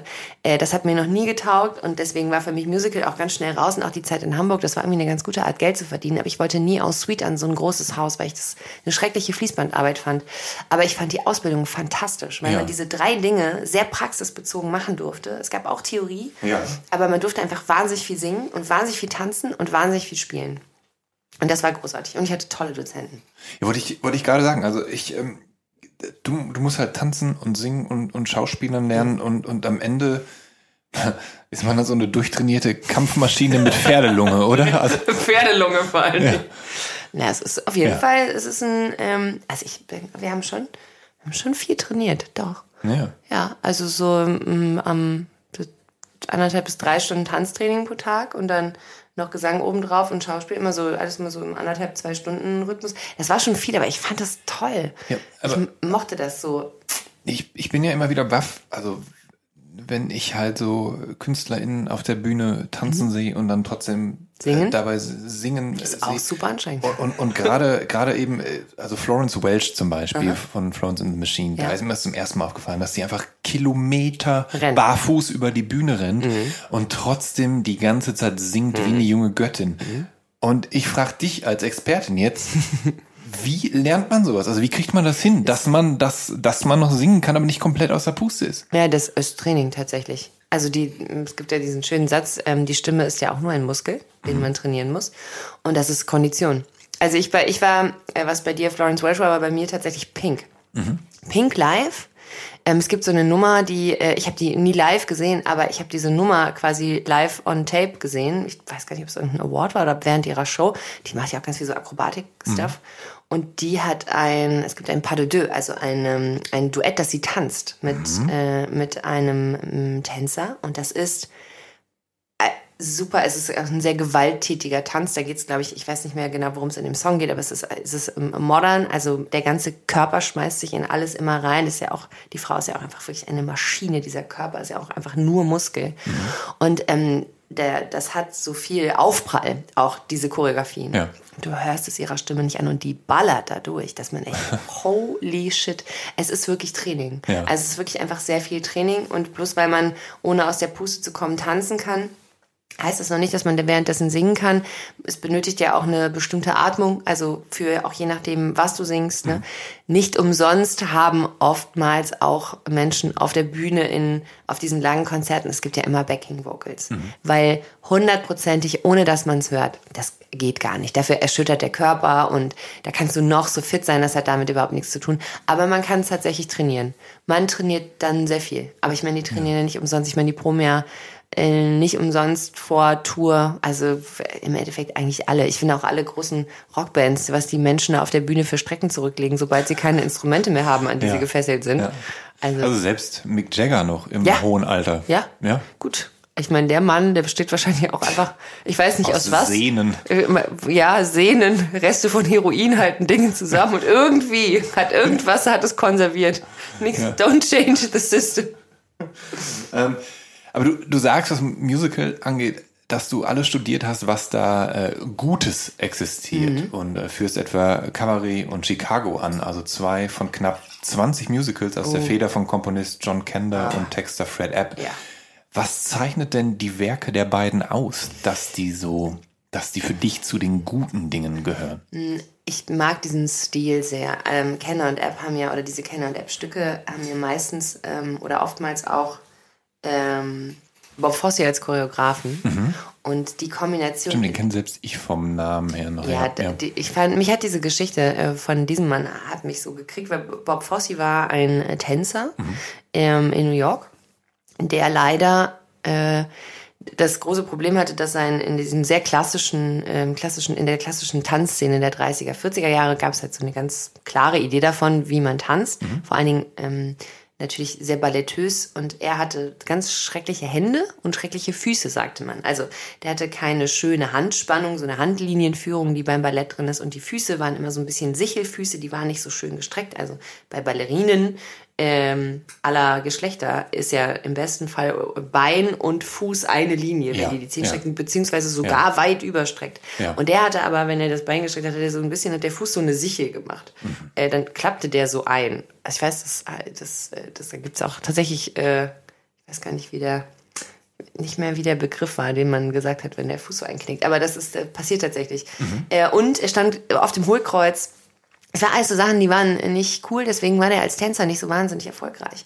Und es hat ihn krass genervt und daraufhin hat er gesagt, jetzt entwickle ich einen Tanzstil, in dem all das, was ich angeblich scheiße mache, genau Ja. das ist, worum es geht. Ja. Und wenn man eine Bob Fosse-Choreografie sieht, dann wird man sehen, das ist etwas, das hat man so vorher nicht gesehen und wird es so auch nirgendwo anders sehen, außer es ist natürlich kopiert oder homagiert oder was Ja. Auch immer. Ähm, weil es sehr besonders ist. Die Tänzer sind, sind immer im Hohlkreuz. Es ist immer alles irgendwie aus der Mitte raus. Die Hände sind immer gewirkend verkrampft, sind sie nicht. Ich habe mal einen Fossi-Workshop gemacht, da habe ich einen Tag lang nichts anderes gemacht, als dass man die Finger nacheinander zur Faust ballt und dann nacheinander wieder aufmacht, weil man erstmal diese Fingerspannung und dieses diese Kontrolle in die Hände bringen muss, die Bewegungen auszuführen, die der dann hinterher macht, weil das ist so absurde Drehungen in mein Handgelenk und das ist ganz kleiner, verkappter Kram. Ja. Ich liebe sowas, Ja. weil ich diese Geschichte so toll finde und denke, geil, da macht jemand einfach aus dem, was einem alle sagen, was richtig scheiße ist, denke ich, ja gut, dann mache ich da jetzt was draus und werde zu einem der erfolgreichsten Choreografen der 50er Jahre. Und ähm, der Stil ist trotzdem so, das, das ist so erotisch, Da- ohne dass es jemals irgendwie ähm, vulgär ist oder so. Die Frauen und äh, die Frauen sind, die werden in all diesen äh, Musicals und auch in der Art und Weise der Umsetzung werden so gefeiert. Die weiblichen Charaktere sind so stark. Ich meine, Chicago, zwei weibliche Hauptrollen. Ja. Äh, In der Zeit, in der es weibliche Hauptrollen nicht ohne einen Mann gab, der ihnen erklärt hat, warum sie die Prinzessin sein dürfen, kommen zwei Gangsterinnen, zwei Ja. Mörderinnen, werden zu den Superstars einer Geschichte. Das ist an sich seiner Zeit so weit voraus. Ja. Und dazu dann mit einer so, äh, mit einer so, ähm, einfach großartigen Musik, so wahnsinnig geladen, viele Bläser, es einfach so knallt einem Mhm. um die Ohren und ich, das habe ich wirklich sehr geliebt. Ich mag diese Frauenbilder total in Ja. diesen ähm, Shows, weil sie sehr, weil sie einfach sehr kräftig, sehr kraftvoll sind, sehr weiblich sein dürfen und trotzdem darf weiblich da auch hart sein und brutal Mhm. und äh, und trotzdem, weil also das ist einfach, ist es so viel mehr feministisch Ja, als, ja. als vieles, Merkt das was da, ja. als vieles, was danach entstand. Ähm, und das äh, habe ich immer sehr gefeiert. Das sind so ganz sinnliche, ähm, musikalisch äh, Gesamterlebnisse. Großartig. Krass, okay. I love it. Mensch, vielen, vielen Dank für den Exkurs. Ich bin ganz gerne. angetan. Ich kenne mich äh, damit nicht aus und bin auch, ähm, also ich bin ziemlich am Musical-Hasser, muss ich zugeben. Also so bei Disney-Filmen, wenn gesungen wird, dann, dann ist immer der, der dann denke ich, boah, muss denn immer gesungen werden? Das ist fürchterlich. Oder, ähm, keine Ahnung, wir haben halt im, im Musikunterricht in der Schule tatsächlich auch ganz lange auf Starlight Express rumgekaut Wirklich? und ich denke jetzt so, auch gerade rückblickend denke ich auch so, es gibt so viele wichtige, interessante Dinge in der Musikgeschichte, muss man denn so lange auf Starlight Express Mhm. Das verstehe ich jetzt auch nicht, rumkauen? gesagt. Also es mag natürlich sein, dass der Lehrer uns da irgendwas Gutes tun wollte, weil es halt zeitgenössisch war damals und, und vielleicht angesagt und man Geil. konnte natürlich dann auch mit der Klasse dann dahin fahren und sich das mal zusammen angucken, aber Wow. aber das, Nee, das gab's ja, nicht, das haben wir nicht gemacht. Nee, es gibt, also es gibt, es gibt tolle, tolle Musicals. Es gibt vor allen Dingen auch sehr tolle, also ich würde ja, Ja. jedem sofort empfehlen, bitte guckt euch Book of Mormons an. Das ist einfach, das ist großartig. Also Okay. ich habe noch, noch nie in meinem Leben zweieinhalb Stunden im, im Theater gesessen und nur gelacht. Das ist so böse. Ja. Das, ja, das äh, haben die, äh, warte, ich glaube, es sind die Macher von South Park. Äh, Aha, die das okay. geschrieben haben. Es ist wirklich, es geht um die Geschichte der Mormonen. Ja, und die ja. ist also wirklich lächerlich. und, Ja. und, Ja, ja, und das aber, das aber dann wiederum, ne, das ist ein Thema, wo du wirklich, also du hörst dir diese Geschichte an und du kannst nur mit dem Kopf schütteln. Und Mhm. dann das zu nehmen und aufzuladen mit dieser Cheesiness, die Musical haben kann, ne? Also Mhm. Ja. mit diesen großen Grinsen und diesen Showhands und Ja. jede Menge Typen, die alle gleich aussehen und blond sind. Und, und dann äh, versuchen die äh, in Afrika irgendwie in Uganda zu äh, missionieren und am Ende stehen ähm, 20 äh, weiß gekleidete, hier diese Mormonen-Outfits, ne? Weiße, äh, Anfang 20-jährige Dudes mit einem Seitenscheitel stehen auf der Bühne und singen Africans are African, but we are Africa. Ist einfach, es ist super böse. Es ist so lustig. Und wirklich, ich habe ich hab da drin gesessen, ich habe Tränen gelacht. Darum ging, du bist schwul, ja, du sch- schalt das Gefühl einfach aus. aber gibt's das dann auch zu Die sehen? waren hier auf Tour. Die spielen tatsächlich, glaube ich, nur am Broadway. Die waren aber auf Tour. Ja. Ähm, und sind jetzt aktuell auch noch, die sind in Amsterdam Ja. irgendwann. Man muss sich das angucken. Also es ist großartig. Das ist ja im Zweifel der Vorteil, ne, dass du, dass du im Ausland, also halt am Times Square oder Mhm. in, in London dir englischsprachige mhm. Musicals anguckst, ja. weil es dann eben halt auch so ist, wie es ist, wenn du als wenn du halt einen nicht synchronisierten Film schauen würdest mhm. eben. Ja, wobei, ja. also ich sag mal so, Phantom der Oper auf Englisch auch kein Stück angenehmer finde. Cats ja. auf Englisch, nein, danke. Und, und, was du wahrscheinlich auch auf Englisch oder Deutsch nicht so toll findest, äh, sind die Musicals von Elton John, zu denen gehört unter anderem Lestat da von von Interview mit einem Vampir und mhm. Billy Elliot und so. Aber aber du hast ah, du hast Billy vorab hast der du Film mich. War toll. Der Film war wirklich gut. Der Film war ja. toll, ja.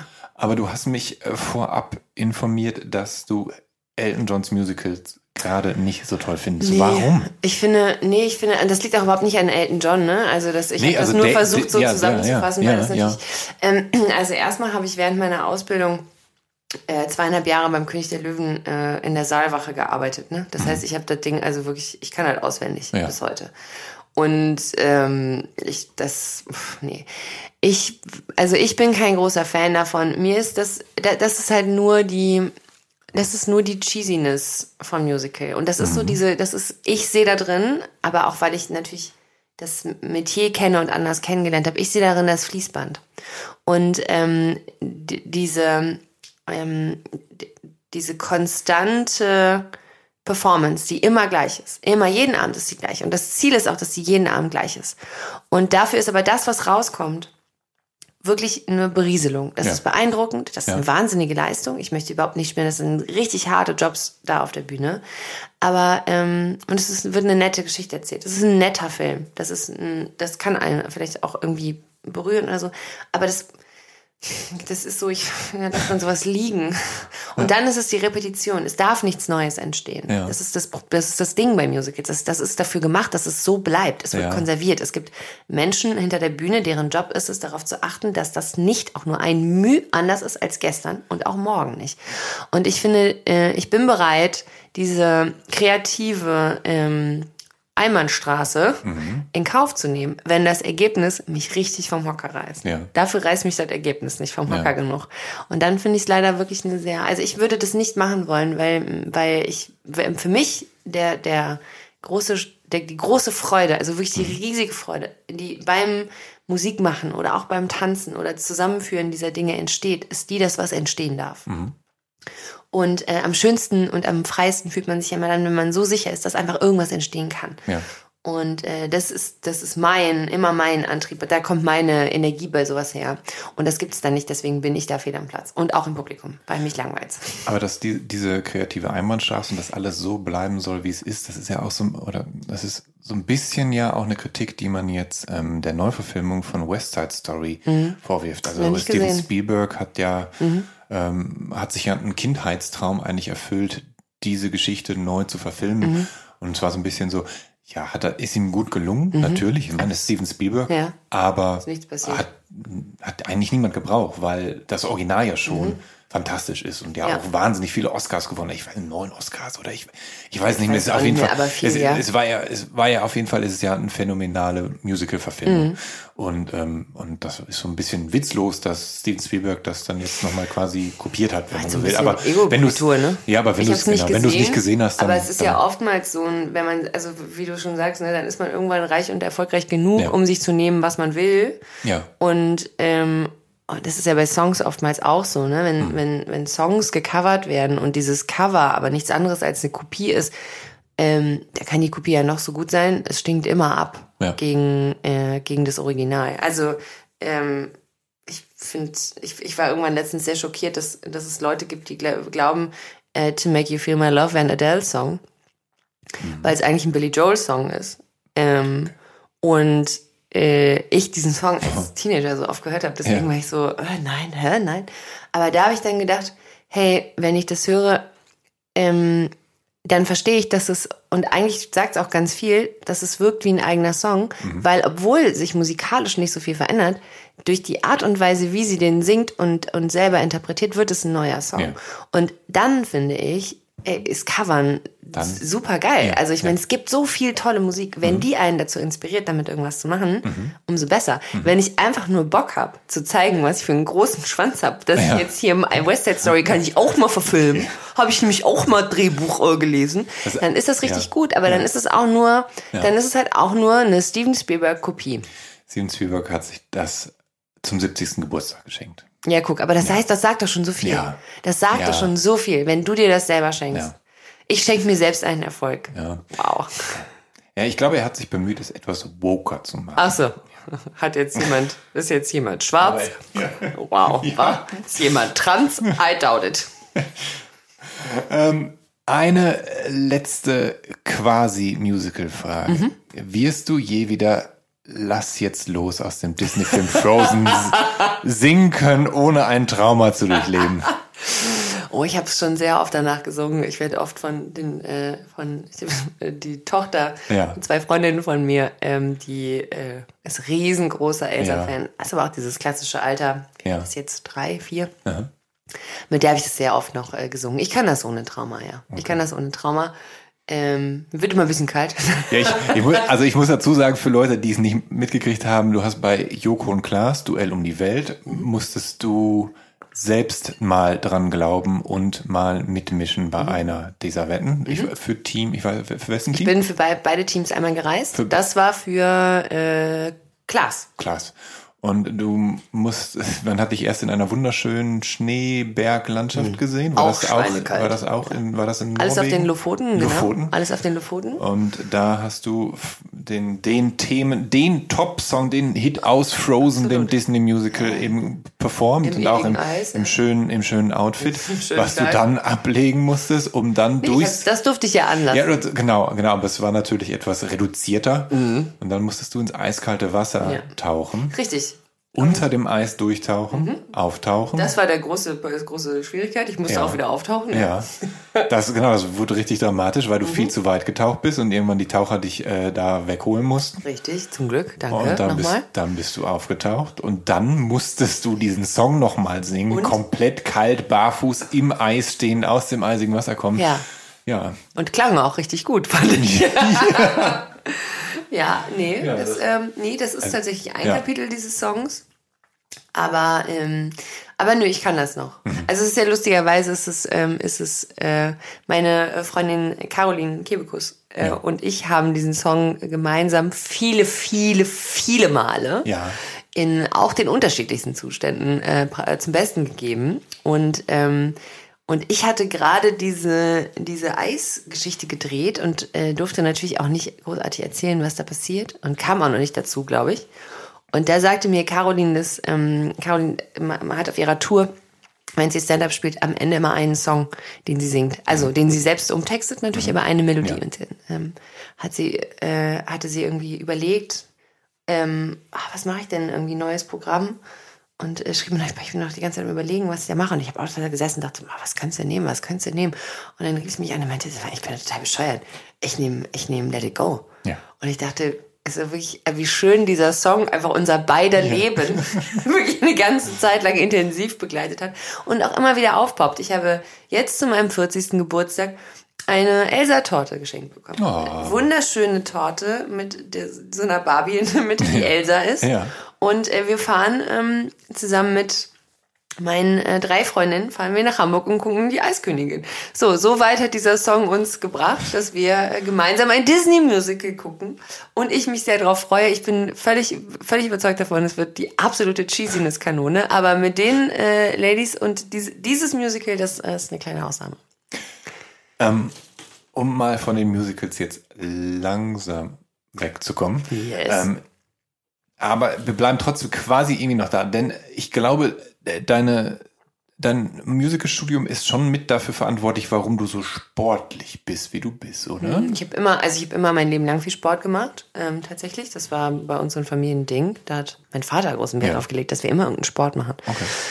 Und ich habe den recht schnell durch Tanzen ja. abgelöst, beziehungsweise, boah, recht schnell gar nicht. Ich habe recht spät angefangen zu tanzen, sogar so mit 15. Also ja. zu tanzen, wirklich ernsthaft zu tanzen. Also Ballett und mhm. Modern habe ich äh, getanzt. Und ähm, ja, also klar, von da an eigentlich immer. Wir haben immer, immer viel trainiert. Und dann gibt's die Sendung Kurzstrecke mit Pierre M. Krause. und äh, mit dem äh, sieht man dich und auch mit äh, deinem Personal Trainer. Und, mhm. ähm, und ähm, wenn der dir nicht gerade Anweisungen gibt, denen du zuhören musst, ähm, gibt's Musik, die du präferiert beim Trainieren hörst? Also ihr, gibt's so Musik, die dich dann pusht? Mm. Nee, ich bin, also, äh, ich, das, was wir da machen, das ist so ein kleines bisschen, ähm, es ist so, also ich bin eigentlich null so ein, ich gehe jetzt trainieren Typ. Mhm. Ähm, und die Form von Sport, die wir da machen, das ist so ein bisschen das, was halt gerade geht. Ne? Mhm. Ich bin eigentlich ein Riesenfan von Sport, der sich nicht anfühlt wie Sport. Ja. Also am liebsten mache ich wirklich sowas wie, ich, ich gehe gerne surfen, ich gehe gerne klettern. Ähm, ich, ich tanze gern, Genau, Frisbee, Kegeln, große Sportarten für mich. Nee, aber alles, was so ein bisschen, oder Skifahren, oder ja. durch die so, also irgendwas, ja. was quasi ähm, als Ding an sich sich nicht wie Sport anfühlt, aber sau anstrengend ist. Mhm. Und dabei braucht man keine Musik. Ja. Und ich bin auch nicht gut mit Musik und daneben noch was anderes machen. Mhm. Ich kann so, ähm, ich kann so äh, so Berieselungsmusik, ja. da brauche ich aber meistens echt so Klaviermusik oder so, also irgendwas, wo, weil ich mich dann doch immer auch sehr an Text hänge. Mhm. Und, ähm, und deswegen bin ich mit Sport und äh, Musik, also da, pff, das ist echt. Ich habe tatsächlich mal äh, eine Weile, als ich noch im Fitnessstudio trainiert habe, gab es ähm, so eine, bin ich immer aufs Laufband. Mhm. Und dann habe ich, äh, weiß ich, mich immer so meine Zeit durchgelaufen und ganz am Ende kam so eine Sprintphase nochmal. Und gesprintet bin ich immer auf Casper Boomerang, weil okay. das Ding so einen ja. krassen Beat hat. Ja. Und weil ich finde Casper Musik so wahnsinnig schiebt. Die hat ja. so ein, diese Musik hat so einen Druck. Ich weiß nicht, wie er das macht, aber es ist so eine irgendwas da drin. Selbst in den langsamen Dingern schiebt immer irgendwas krass nach vorne. Mhm. Und äh, da bin ich zugesprintet. Und da habe ich wirklich immer danach was gekotzt, weil das sind irgendwie 14 km/h oder so. Ich habe sehr kurz Beine. ich wirklich. Und es war mir aber total wichtig, weil ich musste auf diesen auf diesen Beat laufen. Das macht es schon für mich total schwer, Musik beim ja. beim Laufen zu hören, weil ich die, ich kann die nicht ausblenden ich muss dann auf den Beat laufen. Und das ist sehr ärgerlich, wenn man keine Playlist hat, die auf so eine BPM-Zahl festgelegt ist. Und das ja. ist mir zu albern, weil da kommt nur Scheißmusik. Und das kann ich nicht ertragen. Es, es gibt tatsächlich von, vom LCD Sound System, ja. falls ihr das was sagt, die haben mal, wenn ich mich nicht irre, für einen Nike-Deal ah. ein, ähm, ein, ein Jogging, Jogging-Musik hergestellt quasi. Okay. Ähm, die, geht in, die geht dann auch in, in ein, was? Ist das wie Fahrstuhlmusik? es, ist, es, ist, es klingt 1A nach LCD Sound System, aber mhm. es ist so, dass ähm, das ist äh, quasi ein langes Stück. Ich glaube, das Ding heißt auch irgendwie 42 Point mhm. und dann irgendeine ah, Sekundenzahl. Also so lang, so lang wie das Ding, Ding, Ding eben wie geht. Mhm. Ähm, und das, der Beat wird dann im, also der passt sich so der, der den Laufphasen an, dass man so ah. erst so langsam in Schwung kommt oh, und dann und dann hat man so den den den, den Groove und dann ebbt's am Ende wieder ab oder vielleicht gibt's noch mal einen Sprint am Ende, ich weiß, aber sie haben es halt versucht so zu stylen, dass man das äh, gut zum Joggen nutzen kann. Ah, okay. Ja, ja gut. Das an dieser Stelle empfohlen. Vielen Dank. Ähm, aber wir, wir gehen jetzt mal aber ganz kurz äh, zurück nochmal zu Teenager Janine. und ähm, du bist ja etwas zu jung für die Generation New Kids on the Block. Ja, aber wirklich ganz knapp dran vorbeigeschraubt. Aber genau alt genug halt für Take That. Absolut. Und äh, wie äußerte sich denn dein Fandom zu den zu der britischen Boyband? Also war dein Zimmer gepflastert mit Bravo-Postern? Oh, ich hatte schon ein Poster, aber nicht so. Ich war nie so ein ich war nie so ein kreische Fan. Das habe ich nie verstanden. Ja. Das ähm, ich auch nicht. Das war mir irgendwie, weiß ich nicht, das hat mich nicht gekriegt. Ich, ich war großer Fan. Und ich war, glaube ich, auch wirklich so, wie man dann halt, das ist das, das Schöne, also warum warum ja auch so eine Boybands vor allen Dingen in dem Alter so, so toll funktionieren, ist, weil sie auch für junge Mädchen ähm, oder äh, junge Menschen, die sich von äh, Boybands angezogen fühlen, das ist so eine wahnsinnig harmlose Liebe. Das mhm. ist, die sind ja meistens auch noch so sehr androgyne, ich ja. sag jetzt mal unmarkante ja. äh, Wesen, Jungs, Männer, ähm, und die, die haben ja, sexuell sind die ja null bedrohlich und mhm. trotzdem sind die, kannst du mit denen rumfantasieren bis zum Get No. Mhm. Und äh, ich glaube, so, so habe ich die auch benutzt. das war, glaube ich, auch mein, äh, deswegen auch Mark Owen, also wirklich das, das, das, äh, der kleinste, zarteste, mittelscheitigste von allen. Ähm, nee, und ich fand die, ich fand die toll. Ich habe die live gesehen. Ähm, zweimal und, ähm, und ich habe einmal noch, Jahre später, Robbie Williams auch zweimal live gesehen. Ich muss sagen, es waren alles wahnsinnig großartige Konzerte. Mhm. Ähm, und auch nach wie vor Gary Barlow, also in der, in der Kategorie der, der Popmusik-Komponisten, ähm, einfach eine Maschine. Wahnsinnig großartige Songs geschrieben. Mhm. Und äh, ich habe die sehr, ich habe die sehr geliebt auf eine gesunde Art, glaube ich. Mit Poster, mit, äh, wir hatten irgendwann mal, äh, irgendwann hat mal irgendein Mädel, das wir kannten, ich weiß nicht mehr, wie das zustande kam, auf jeden Fall hatte die eine Telefonnummer, von der sie sicher war, es die Telefonnummer von Mark Owen ist. Und dann haben wir da angerufen, weiß ich noch, haben wir da angerufen und ich hab, wir haben es auf Band aufgenommen. Die Stimme klingt wirklich, die klang wirklich so wie er wirklich. Ich habe es mir irgendwann nochmal angehört. Ist auch schon Jahre, ich weiß nicht mehr, wie diese Kassette ist. Klang wirklich wie er. Im Leben würde es nicht gewesen sein, aber in unserer Welt konnte er das natürlich sein. Ich weiß nicht, man hatte diesen, man hatte diesen, äh, diesen, dieses unglaubliche Bedürfnis, die irgendwie ja. Die Idee, wenn der mich nur treffen würde, der würde schon merken, ich bin nicht so wie die anderen und ich bin wirklich cool und wir können richtig gut, ach, richtig gut, wir wären ein tolles Paar. So, ähm, also davon war ich wirklich äh, fest überzeugt. Nicht so lange. Ähm, und ich war, ich war dann tatsächlich eine, ähm, eine der großen äh, Befürworterinnen der Entscheidung von Robbie Williams, diese Band zu verlassen. Weil ich irgendwie dachte, das ist jetzt irgendwie auch so langsam vorbei. Ja. Ich finde es ganz gut. Ähm, und dann habe ich ihn in Köln auf dem Konzert gesehen, auf seiner ersten Tour, nachdem er diese, nachdem er diese Live Through Lens rausgebracht hat, sein erstes Album, wo, wo er den George Michael Song gecovert hat. Mhm. Ähm, Freedom. Ja. Und dann hat er hier in Köln äh, ein Konzert gespielt vor, ich glaube, 2000 Leuten. Ich weiß nicht, was er alles Intus hatte. Also ich habe seinen nackten Arsch mehr gesehen als sein Gesicht. Aber es war ein großartiges Konzert, wirklich. Ich glaube, der ja. war voll bis oben hin mit allem, was man nehmen kann und noch aufrecht gehen kann. Aber es war fantastisch. Ja. Es war richtig gut. Ja. Und er hat so richtig das Gefühl gehabt, boah, da ist jetzt so einer, der wirklich, da ist jetzt, jetzt muss alles, alles muss raus. Jetzt werden sich die Haare, ge, jetzt werden Burger gefressen, jetzt wird die Plauze gezeigt, jetzt ist alles vorbei. Das war super. Aber nee, die habe ich, äh, ich war, war wirklich, war ein großer Fan. Ja. Ein großer Fan, aber ähm, nicht unangenehm. Also ich hatte nicht so eine Hysterie, ich habe jetzt nicht hier so, es gab halt, äh, gab so zwei Lager, was machst du? Kelly Family oder Take That? Das war ja, ne, Kelly Family kam ein bisschen später, aber ja. der Hype, der war, der hat sich quasi, und ich bin dann eh relativ schnell abgebogen in diese Grunge-Richtung. Mhm und dachte, das finde ich halt auch irgendwie gut. Deswegen war ich irgendwie emotional ganz okay mit der Take That Nummer. Genau, ich, genau, das ist nämlich tatsächlich der Fall, dass äh, Nirvana dann so ein bisschen Take That abgelöst hat. Und ähm, wenn man so will, sind Nirvana natürlich das komplette Gegenteil. Nirvana, ähm, das ist Take That der, äh, ja. Take That der, äh, ungewaschenen Jugend. Ja. Du, du, war, du warst elf Jahre alt, als Nevermind, Nevermind erschienen ist und wahrscheinlich ähm, ein bisschen älter, als du die Platte dann für dich oh, ja. hast, oder? Ja, ja, doch. Ja. Mm, doch, locker 16. Ja. Mhm. 15, 16. Ja. Also ich weiß, es ging eine Zeit lang äh, in friedlicher Koexistenz. Es hat ja auch unglaublich viel damit zu tun, mit was für Menschen man sich umgibt. Ne? Mhm. Also klar, in dem, und in dem kleinen Soziotop, in dem wir da waren, Trostorf, äh, Quatsch, nicht Trostorf, Oberpleis, wo meine Schule war, ähm, das war, da waren natürlich auch die, die Musikrichtung, konntest du den Menschen an der Kleidung absehen und dann waren es auch die Gruppen. Dann gab es irgendwie die Boys aus der 13 mit ihren langen Lederkutten äh, und ihren langen Haaren und da war dann aber halt auch sofort eine Musik in der Härte, mit der ich nichts anfangen konnte. Also wirklich dann auch ja. irgendwie Death Metal ja. und, und, und alles, was Core ist und so. Und da, da war ich irgendwie, das war mir immer schon zu heftig. Ähm, und, äh, und diesen, und dann gab es die ganzen traurigen Emo-Kinder, äh, äh, Kinder, dann gab es diese ganze Techno-Fraktion, da konnte ich überhaupt nichts mit anfangen. Mhm. Und, ähm, und dann war das quasi eigentlich so echt mit dem Step raus aus dieser Schulgemeinschaft, so ein kleines bisschen in Leute, die in Bonn waren, Menschen, die man in Köln kannte, so, mhm. dass, ähm, dass ich dachte, ah, guck mal, da gibt's ja noch was. Und dann war, irgendwann wirklich so, dann hatte halt einer mal eine Nirvana-T-Shirt an und dann war man so, okay. Und dann fing das an, dann hörte man das und es ging auch in friedlicher Koexistenz äh, miteinander. Und, ähm, und dann war ich, äh, dann fühlte ich mich, habe ich mich angezogen wie Charlotte Roche und ähm, habe nur noch, ähm, hab nur noch solche Musik gehört. Ja.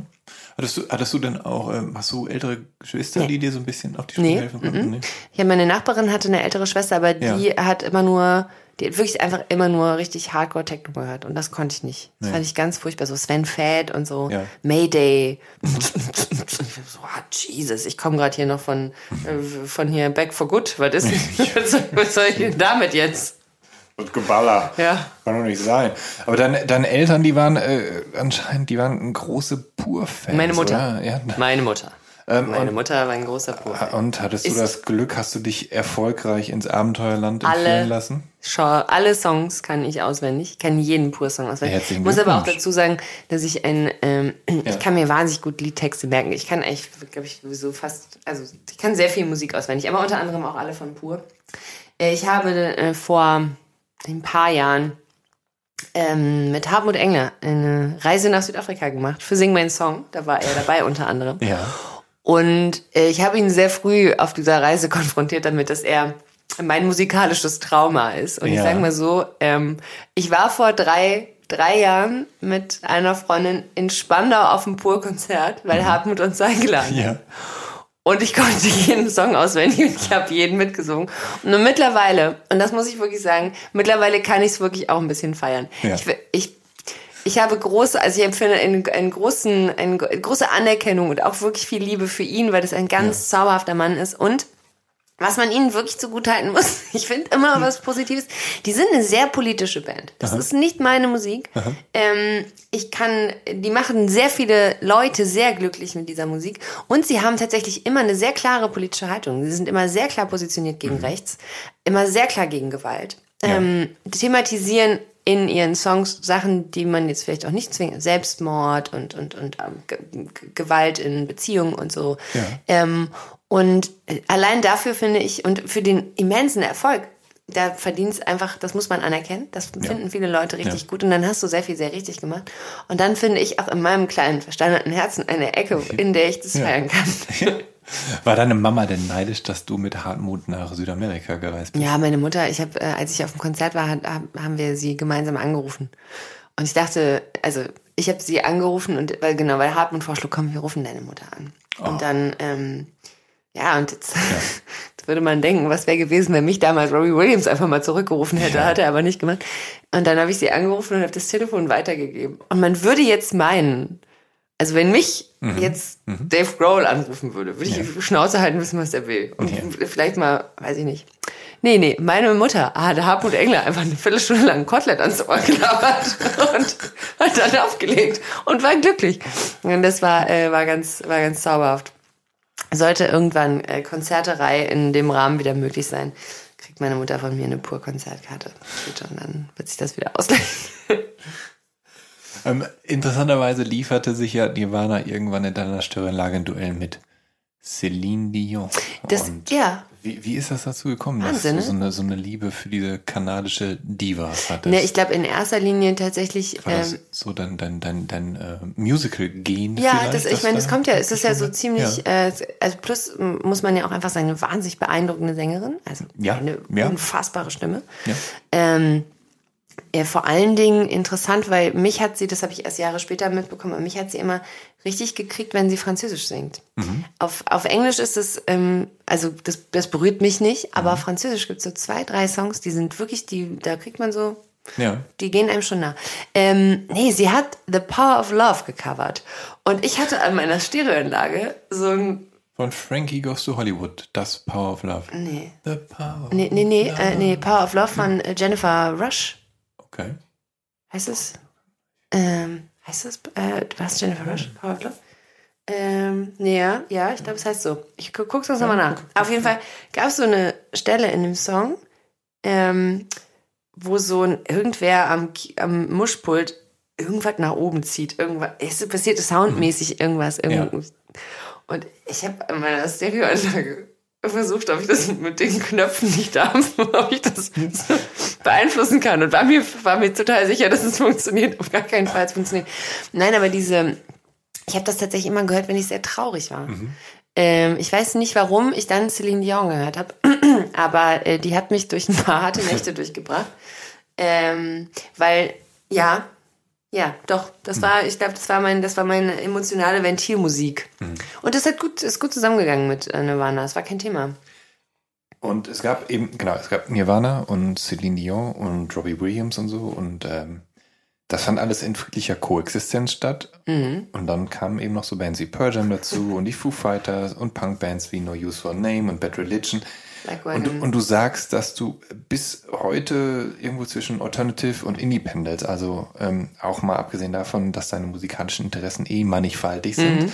Ähm, aber Wie sah das denn so aus mit dir und der alternativen Szene? Also ich meine, Köln war ja relativ nah da, wo du gewohnt mhm. hast. Mhm. Und ähm, du konntest also theoretisch easy Konzerte besuchen. Ja. Und, und in Hamburg, ich war in, in Zeit in deiner Ausbildung, da hat sich doch sicher auch einiges geboten. Ja, also was, in Hamburg was, muss ich tatsächlich sagen, diese ja. drei Jahre waren äh, so also, anstrengend, dass du ja, beziehungsweise, ja. also es ist auch einfach, äh, das hat einfach ein Schweinegeld gekostet. Ich musste ah, das ja, okay. irgendwie bezahlen. Ich habe sehr viel gejobbt nebenbei, sehr viel gearbeitet.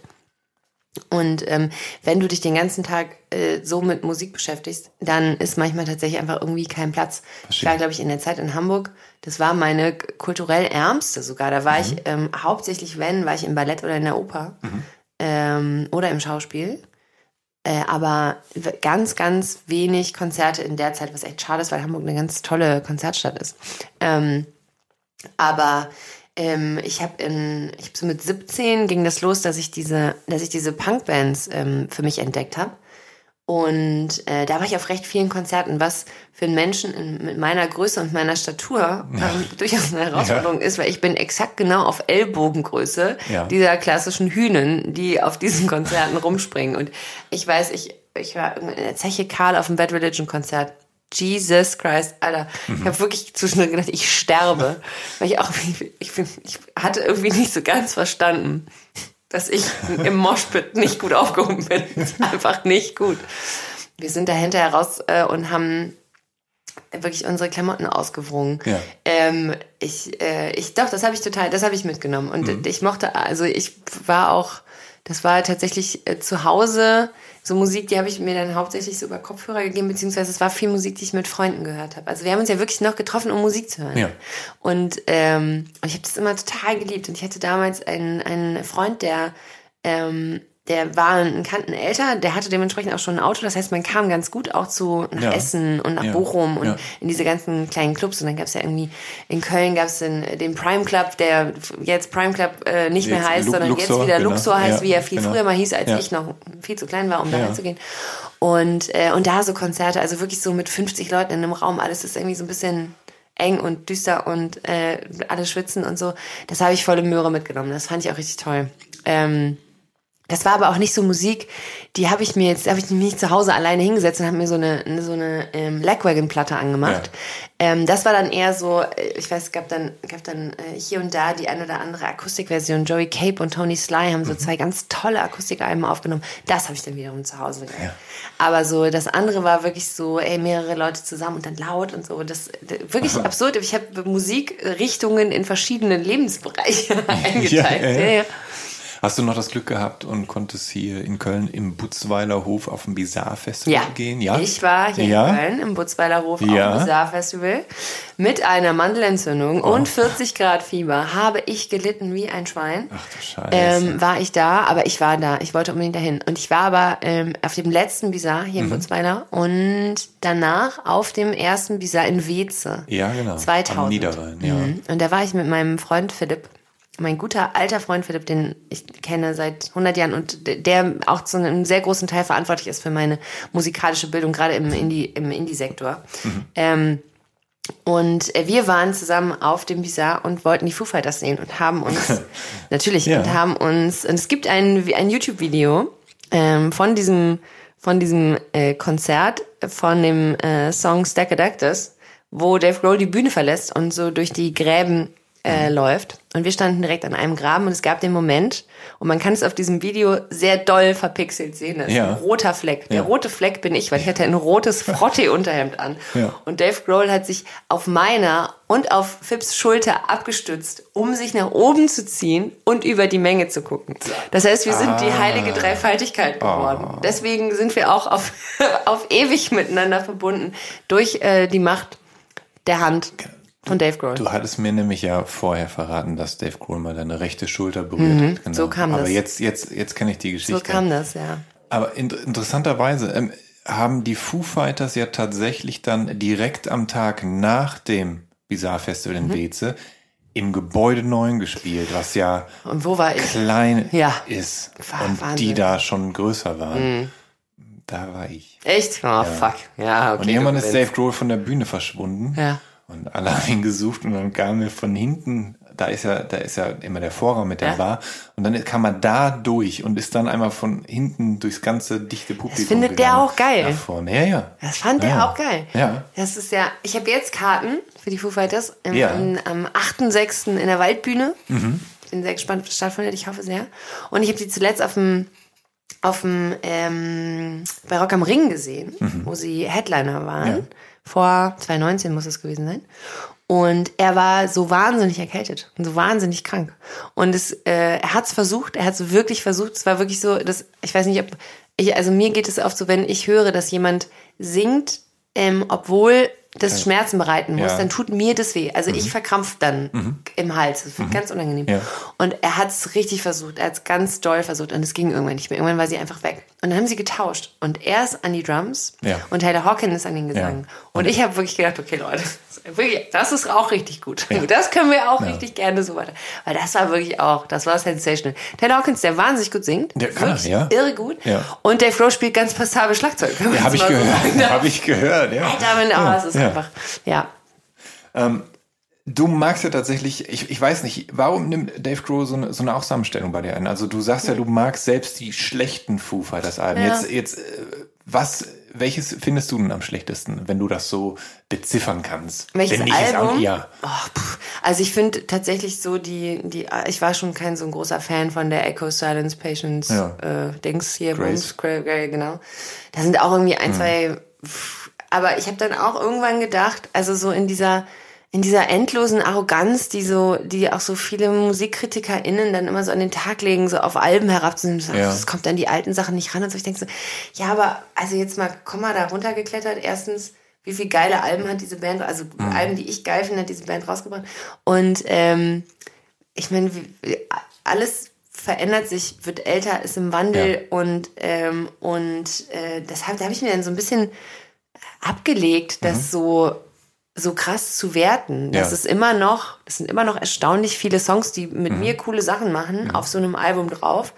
Ähm, und da muss man ja auch mal selbst reflektiert ehrlich auf sich selbst gucken. Ja. Zu was für einem Leben war das der Soundtrack? Und zu was für einem Leben ist es jetzt der Soundtrack? Ja. Und ohne zu sagen, dass mein Leben nicht cool ist. Aber so viel war neu und so viel war irgendwie auch so, also man möchte es ja niemals zurückhaben, aber natürlich ist diese Zeit so emotional aufgeladen, wie sie die Zeit heute gar nicht sein kann, weil ich ja jetzt mittendrin bin. Ich habe ja noch gar nicht die Zeit gehabt, das aus der Retrospektive zu romantisieren. Ich bin ja noch mittendrin. So, das kommt erst Ja, noch. Und dann ja. sitze ich vielleicht mit 60 da und sage, ah, also doch. Also Echo Silence, Patience Grace, wirklich tolles Album, kann man jetzt auch nichts anderes sagen. Deswegen, ähm, deswegen klar, die, die, äh, diese, diese fetten Nummern, keine Ahnung, Everlong wird immer einer der wahnsinnigsten Songs überhaupt bleiben. Äh, aber auch, was, weil was dazu alles passiert ist bei mir. Ja. Ne, der ist ja auch wahnsinnig aufgeladen, Best of You oder so. Ne? Das ist natürlich Ja. so Hymnen, da gehen in meinem Kopf sofort zehn Filme an. Da haben andere Songs noch gar nicht die Chance zu haben. Ähm, deswegen, äh, ich nehme alles, was kommt von denen. Die haben, also, die haben, ein, ja, diese Band hat eine Ausnahmestellung. Dieser Mann, also dieser Musiker an sich, ist für mich ähm, ein also insofern was Besonderes, als dass ich erstmal denke, wie krass bist du bitte unterwegs, wenn du nicht nur der Drummer von Nirvana, sondern dann noch der Sänger von den Foo Fighters bist. Dann ist das andere Ding, dass ich denke, er ist so, er ist so ein unfassbar guter Drummer. Dass er auch einfach auf Lebzeit hätte einer der besten Drummer der Welt bleiben können. Er ist ein ähm, okayer Sänger, so. Ja, ja. Ähm, aber hinzugehen und zu sagen, okay, ich habe Bock auf diese, auf diese Frontmann-Rolle und ich habe auch Bock auf das Singen und die Energie, die der auf der Bühne hat, das ist wirklich fesselnd. Mit, auch mit allem, was vielleicht mal daneben geht, weil der eben jetzt nicht, ist jetzt kein Brandon Boyd oder so, gesanglich, aber trotzdem kickt das alles so viel mehr. Und das hat, ähm, da ist so viel Kraft und so viel Energie drin, das ist einfach wahnsinnig beeindruckend. Ich habe mal Bruce Springsteen live gesehen und das ist ein ähnliches Ja. Ding. Und ich meine, Bruce Springsteen ist einfach fucking alt. Und der Mann ist, das ist der Wahnsinn. Drei Stunden lang. Ja. Aber mit einer, also wirklich mit der, mit der Kraft, mit der der darin ist und wie ein das kickt. Wir haben am Ende, nach drei Stunden kommt er dann nach der dritten Zugabe alleine auf die Bühne und setzt sich ans Klavier und spielt nochmal Thunder Road. Und wer da nicht heult, hat kein Herz. Also ich habe heult in diesem, weil das einfach so solche, solche Musiker und Musikerinnen, das, da steckt eine Leidenschaft drin, die hat mit Können nichts zu tun. Und das, die Können ist überhaupt keine Ja, Frage. ja. Aber das kriegt mich. Ja. Und das, da verknall ich mich. Also in diese Energie und in das, was da passiert auf der Bühne mit denen und so. Das, äh, und da, äh, da habe ich ihn erlebt und das hat mich also wirklich geprägt, also auch aus so zu denken, so muss ich das anfühlen. So wie er da, das, was da bei ihm passiert, dass er da so rumspringt. Ja. So fühlt sich das an, wenn man was macht, was wirklich Freude macht. Und äh, Bruce Springsteen genauso. Also das ist so, das kriegt mich dann, das macht es dann zu einem zu einem Gesamtgefüge, wo ich einfach echt, da bin ich äh, chronisch verknallt. Ohne große amoröse Gefühle. Ich möchte nicht mit ihm schlafen, aber ich bin trotzdem chronisch verknallt. Vor, äh, allem gilt er ja als mm, der netteste Ja, Mann des glaub ich nämlich auch. Rockbusiness. Und, Und so, der ist so ne? lustig. Ja, also wenn du ist dir halt schon- Interviews er ist anguckst, halt schon ist schon auch arsch, arschlöchig, Ja, weil ist- dass der einfach alles drauf hat. Aber der wirkt, der wirkt, der wirkt. Also ich habe auch immer gesagt, ich, ich würde einfach wahnsinnig gerne mit dem mal einen Abend einfach an der Bar sitzen Ja. und ein bisschen zu viel Whisky trinken. Ja. Weil ich glaube, dass es richtig lustig ist. Ja. Ich glaube, dass er richtig lustig ist. Auch diese ganze Verbindung zu, Tena- äh, Ver- Verbindung zu Tenacious D und Jack Black und dann spielt er in diesem Film mit und jetzt gibt's diesen Horrorfilm, Mhm. Den sie da rausbringen. Ich möchte ihn unbedingt sehen. Und so. Einfach auch so viel Bullshit. Und aber so viel toller Bullshit und einfach äh, auch irgendwie so ganz viel Herz. Ich, ich liebe Dave Grohl, was soll ich sagen? Wie weit wird denn so dein, wie weit geht denn dein Nerdtum? Also bist du dann auch jemand, der sich dann so die ganzen äh, Platten zulegt und dann hast du keine Ahnung von Probot über Queens of the Stone Age und Tenacious D bis Them Crooked Vultures irgendwie Ah, alles. Them Crooked Vultures. Uh, ja, stimmt. Ich. Ähm, doch, ich habe das schon. Also ich bin dann nicht. Ähm, ich bin also Tenacious D äh, sogar unabhängig davon, weil äh, Jack Black ähm, Dein Ersatz Dave Grohl ist einfach auch ein, einfach auch ein unfassbar lustiger Mann. Also Ja. wirklich wahnsinnig Ja. lustig. Und als ich dann irgendwann mitbekommen habe, dass die beiden, ist das ja so, wenn man so, so Leute toll findet und dann kriegt man mit, dass die befreundet sind, dann denkt man, freut man sich für diese Freundschaft und wäre gerne auch, ich möchte gerne auch euer Freund sein. Ich glaube, es wird nie passieren. Aber wenn sie mich nur kennenlernen würden. Nee, ähm, doch, ich habe das schon alles gehört. Und ich, ähm, und ich habe, ähm, äh, Queens, of the Stone, Queens of the Stone Age beispielsweise äh, sehr geliebt. Also auch ohne ihn, auch in andere Ja, Besetzungen ja. und so. Them Crooked Vultures habe ich tatsächlich nur, äh, also das habe ich mir angehört, weil deswegen, ich habe Ja. mir angehört, ob der Partizipation, bin ich nicht drauf hängen geblieben. Also ich bin Ja. dann nicht so, dass ich denke, okay, aber bloß weil er das macht, Mhm. muss das alles immer geil sein oder bloß weil dieser Künstler oder jener Künstler oder Künstlerin das macht. Ähm, ich finde, da kann man, darf man, muss man schon auch differenzieren. Muss auch nicht alles geil sein. Also der kann ja auch einfach Sachen machen, die nicht geil sind und ich muss die Sachen vor allem auch nicht alle toll finden. Ändert an meinem Bild nicht viel von diesem Mhm. Musiker in dem Moment. Aber da bin ich deiner Ansicht, ich finde so bei Them Crooked Vultures ähm, ist die, die Summe der Einzelteile kann nicht das Mhm. Ja. halten, was sie versprechen. Ja, irgendwie ist, Verspricht. also es, du liest du die Zutaten und denkst, das ist Ja, ganz geil und dann merkst du also aber ich meine, so, der Bassist von Led Zeppelin Ja, ist es halt, ist, ah, also es es ist. Und ich glaube, äh, und das ist, glaube ich, so ein bisschen so, ähm, Steven Spielberg äh, macht, äh, Macht macht Dings. Da, ja. da kommt man zusammen und es ist ja auch geil, wenn man sich dann so trifft und ich hoffe, die hatten da großen Spaß bei. Ja. Und es ist natürlich, alles ist quasi, es ist alles A-Liga. Mhm. Und der wird wahrscheinlich auch vom, vom, vom ersten Kabel bis zum letzten Mikro alles A-Liga gewesen sein. Mhm. Und ähm, am Ende fehlt irgendeine Würze. Mhm. Und es ist super gut gemachte Musik. Aber sie kickt nicht. Ja. Und, ähm, und das ist, glaube ich, genau der Part, dass ich glaube, das, was passiert, wenn, in meiner Fantasie, wenn Jack Black und Dave Grohl gemeinsam ein Studio betreten, oder auch, es, es gibt so wunderschöne Sachen mit Jack Black, äh, mit, mit ähm, Dave Grohl und Will Ferrell. Die haben Leather and Lace gecovert. Ähm, und Dave Grohl kommt auf die Bühne, das muss man bei YouTube angucken. Will, Will Ferrell, der ja auch einfach wirklich kein, kein besonders guter, aber ein so leidenschaftlicher Sänger ist und diesen wunderbaren ESC-Film jetzt gemacht hat, den sich auch unbedingt jeder Mensch anguckt. Jetzt, 2020, glaube ich. Ähm, und der singt mit Dave Grohl zusammen, zusammen ein Duett. Leather and Lace. Ähm, Stevie Nicks und ich weiß gar nicht, wer es im Original noch ist. Auf jeden Fall ist es, es ist es ist einfach großartig. Er fasst ihn die ganze Zeit an, fasst ihm so ins Gesicht und streichelt ihm so die Haare und äh, Dave Grohl kaut einfach nur Kaugummi und spielt so stoisch weiter und irgendwann sagt er, you're fucking me up. Und das, ist groß, wirklich fantastisch. Ja, ich glaube, der ist einfach sehr lustig. Oh, ich ich finde das schön, wie, wie, wie du da drin bist und wie, Ja. du, wie du aufblühst, wenn du über ja. Dave Grohl ähm, aber eine andere Band, die du immer und immer wieder gerne hörst, hm? ist, ist Queen. Und ist, oh, ist das ja, okay. äh, auch so ein bisschen deiner Vorliebe für Theatralik und Musicals geschuldet und für die große Geste und, naja, den noch größeren Gesang, weil Boah. da geht's ja bei Queen manchmal hin. Ne? Also das ist ja, da ist ja jedes, jeder einzelne Song eigentlich ein Musical für sich. Aber ich habe, also wenn ich drüber nachdenke, kriege ich immer so ein bisschen ja. Gänsehaut. Ja, weil das wirklich, ich finde, das ist halt, das hat halt, das ist Musik, die so viel Kraft und auch teilweise Gewalt hat. Ne? Mhm. Ähm, und ich da, also ich, Queen ist wahrscheinlich auch so ein Allgemeinplatz, da können sich viele Menschen drauf einigen. Ja. Und das ist auch eine Kunst. Mhm. Ähm, als eine Band, finde ich, als eine Band, die, die doch, wenn du auf die Themen guckst mhm. und auch auf das, wofür sie standen und auch auf die Art und Weise, wie sie Musik gemacht haben, eigentlich auch super Special Interest sein könnte, ja. als Band so äh, so äh, ein Allgemeinplatz mhm. zu sein im, im wertfreisten besten ja. Sinne, dass sich wirklich also Hans-Peter 75 aus Bocholt, mhm. genauso wie ähm, äh, Christine äh, 29 aus ähm, Berlin-Kreuzberg äh, treffen können und sein können, Queen, finden wir beide geil. Mhm.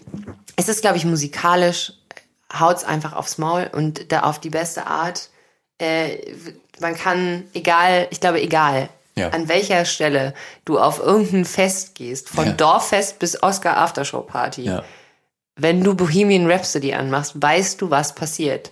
Es ist meistens unangenehm für die eigenen Ohren, weil jeder glaubt, ne, den hohen Ton kriege ich, das schaffe ich, ne, das ist kein Problem. Aber jeder, jeder und jede springt darauf an. Mhm jede, ja. ich würde behaupten, in den meisten Religionen kommst du damit durch. Äh, es hat nichts mit, mit, mit Herkunft zu tun, Alter, Geschlecht, Bums, egal. Der funktioniert. Gleich. Und ja. das ja. ist einfach, das ist einfach Kunst. So. Bist, bist du da auch äh, so nerdig und hast dich da durch die ganzen Alben gewühlt oder reicht dir einfach Greatest Hits 1 und 2 nee, und bist hab, damit bedient. Nee, nee, ich habe alles gehört. Also Queen war tatsächlich auch eins der wenigen, äh, eins der wenigen Alben, das mal auch meine Eltern hatten. Mhm. Die ansonsten, also meine Eltern hatten viele Alben, aber viele auch nicht so ja. gute. Und aber Queen eben gehörte dazu, ja. weil das gehörte ja, dazu, weil auch bei gehört, meinen Eltern war. Ja, ja. Und nee, ich habe mir ich habe mir alles, äh, alles angehört und alles gegeben. Ich habe mir bis heute noch nicht den Film angeguckt, mhm. weil ich immer so ein bisschen Angst vor solchen ja. Verfilmungen. Ja. Und ich habe ganz viel Tolles irgendwie gehört und dieser Schauspieler ist ja auch einfach Wahnsinn mhm. äh, in, in ganz vielen anderen Sachen. Ich habe immer so ein bisschen Angst, weil für mich ist Freddie Mercury ist auch eben so eine Figur, auch wie so ein, auch wie ein Dave Grohl, natürlich ganz anders, aber mit einer so großen Leidenschaft und einer solchen Strahlkraft und auch so einer großen Tragik mhm. ähm, und gleichzeitig irgendwie ähm, so, der so ähm, so transparent äh, gemacht hat, was viele andere so riesige Künstler unter Verschluss halten und irgendwann hinterher kriegst du mit, wie kaputt sie sind und, und ähm, was für eine Tragik in ihrem Leben irgendwo mhm. stattgefunden hat. Ähm, und er, der, der so, der in dieser Größe und dieser Stärke aber immer so was krass Zerbrechliches hatte. Ja. Aber so ein scheiß Genie war. Mhm. Nee, nicht nur er, ne? Ich meine, Brian May, also diese ganze Gang. Die ganze Gang, absurd, ja. absurde Leute. Und ähm, und das war alles irgendwie auf der einen Seite so nahbar und auf der anderen Seite ist es so eine große, wie du schon sagst, Inszenierung, fast schon wie ein Zirkus, ein Theater. Ja. Ähm, und die Mischung, ich weiß nicht, ob das jemals danach jemand so, nichts, was ich mitbekommen mhm. habe, hat das jemals so nochmal hingekriegt. Diese, diese beiden Welten der absoluten Distanz und der totalen Nahbarkeit mhm. so zusammenzubringen. Und ich finde, ähm, wenn du, gerade wenn du Live-Aufnahmen von denen hörst, ne, Alter, ich krieg Gänsehaut ja. bis nächste Woche. Ja. Ähm, wie er mit dem Publikum interagiert, also so Bootlegs, wo jetzt auch nicht ja. einfach nur Song für Song, sondern wenn du so wirklich ganze Konzerte hörst, die Kommunikation, wie der mit denen redet, das ganze Hin und Her Gesinge, er singt vor, sie singen nach, das, mhm. das ist quasi, das, das ist wie ein Film, irgendwas, was der inszeniert und selber Teil, das ist einfach richtig absurd, es hat so 20 Meter Ebenen, mich kriegt es total. Ah, ich habe diesen Gänsehautmoment aber auch gehabt, hast du mal diesen diese Probesession gesehen, wo George Michael ähm, mhm. Somebody to mhm. Love singt mhm. und David Bowie auch zuguckt und David Bowie quasi so abnickt nach dem Motto, ja, das ja, sitzt. Danke. Mhm. Ja, ja Ach, ich finde eh diese, diese, was sich dann da für, für Größen getroffen haben, ne? also Bowie und Mercury, Alter, mhm. was, Also stell mal vor, sitzt in einem Raum mit ja. Bowie und Mercury, wo du denkst, ja gut, okay, alles klar. Wo auch immer die im Himmel sitzen, ich hoffe, sie sitzen zusammen und ich würde gerne dazukommen. Ähm, da, das, das ist, da, also das ja eh, was auch diese, auch gerade in dieser Generation so viele Künstler und Künstlerinnen, ja, leider muss man es fast nicht gendern, weil es so eine krass männerdominierte Zeit war, aber mhm. ähm, wie viel Zusammenarbeit, wie viel Zusammenarbeit da war, ne? Wie, wie man, und ich meine, das waren, also sowohl Queen als auch Bowie hätten das niemals also gebraucht hätte das keiner natürlich ja. irgendwie für den eigenen Erfolg oder so. Aber wie viel Kollaboration, sich gegenseitiges, ähm, ich glaube auch einfach Bock auf Sachen miteinander machen. Ne? Ja. Und, ähm, und das ist schon, oh, das ist schon, da ist schon ganz schön viel entstanden auch einfach. Wenn die dann zusammen so einen Song singen, wenn Bowie dann mit auf die Bühne kommt und sie singen ein Duett zusammen und das ist natürlich immer noch der gleiche Song, aber trotzdem auch nicht mehr. Und deswegen finde ich, muss man bei Queen vor allen Dingen immer die Live-Auftritte hören. Man muss immer live hören, weil Studioalben sind alle geil, aber das, was die live gemacht haben, leck mich am Arsch. Wir haben im Chor ähm, nach der Ausbildung, ich hatte in der Ausbildung auch Chor, weil das natürlich ja. für Musical ganz wichtig ist, dass du im Chor mehrstimmig bla.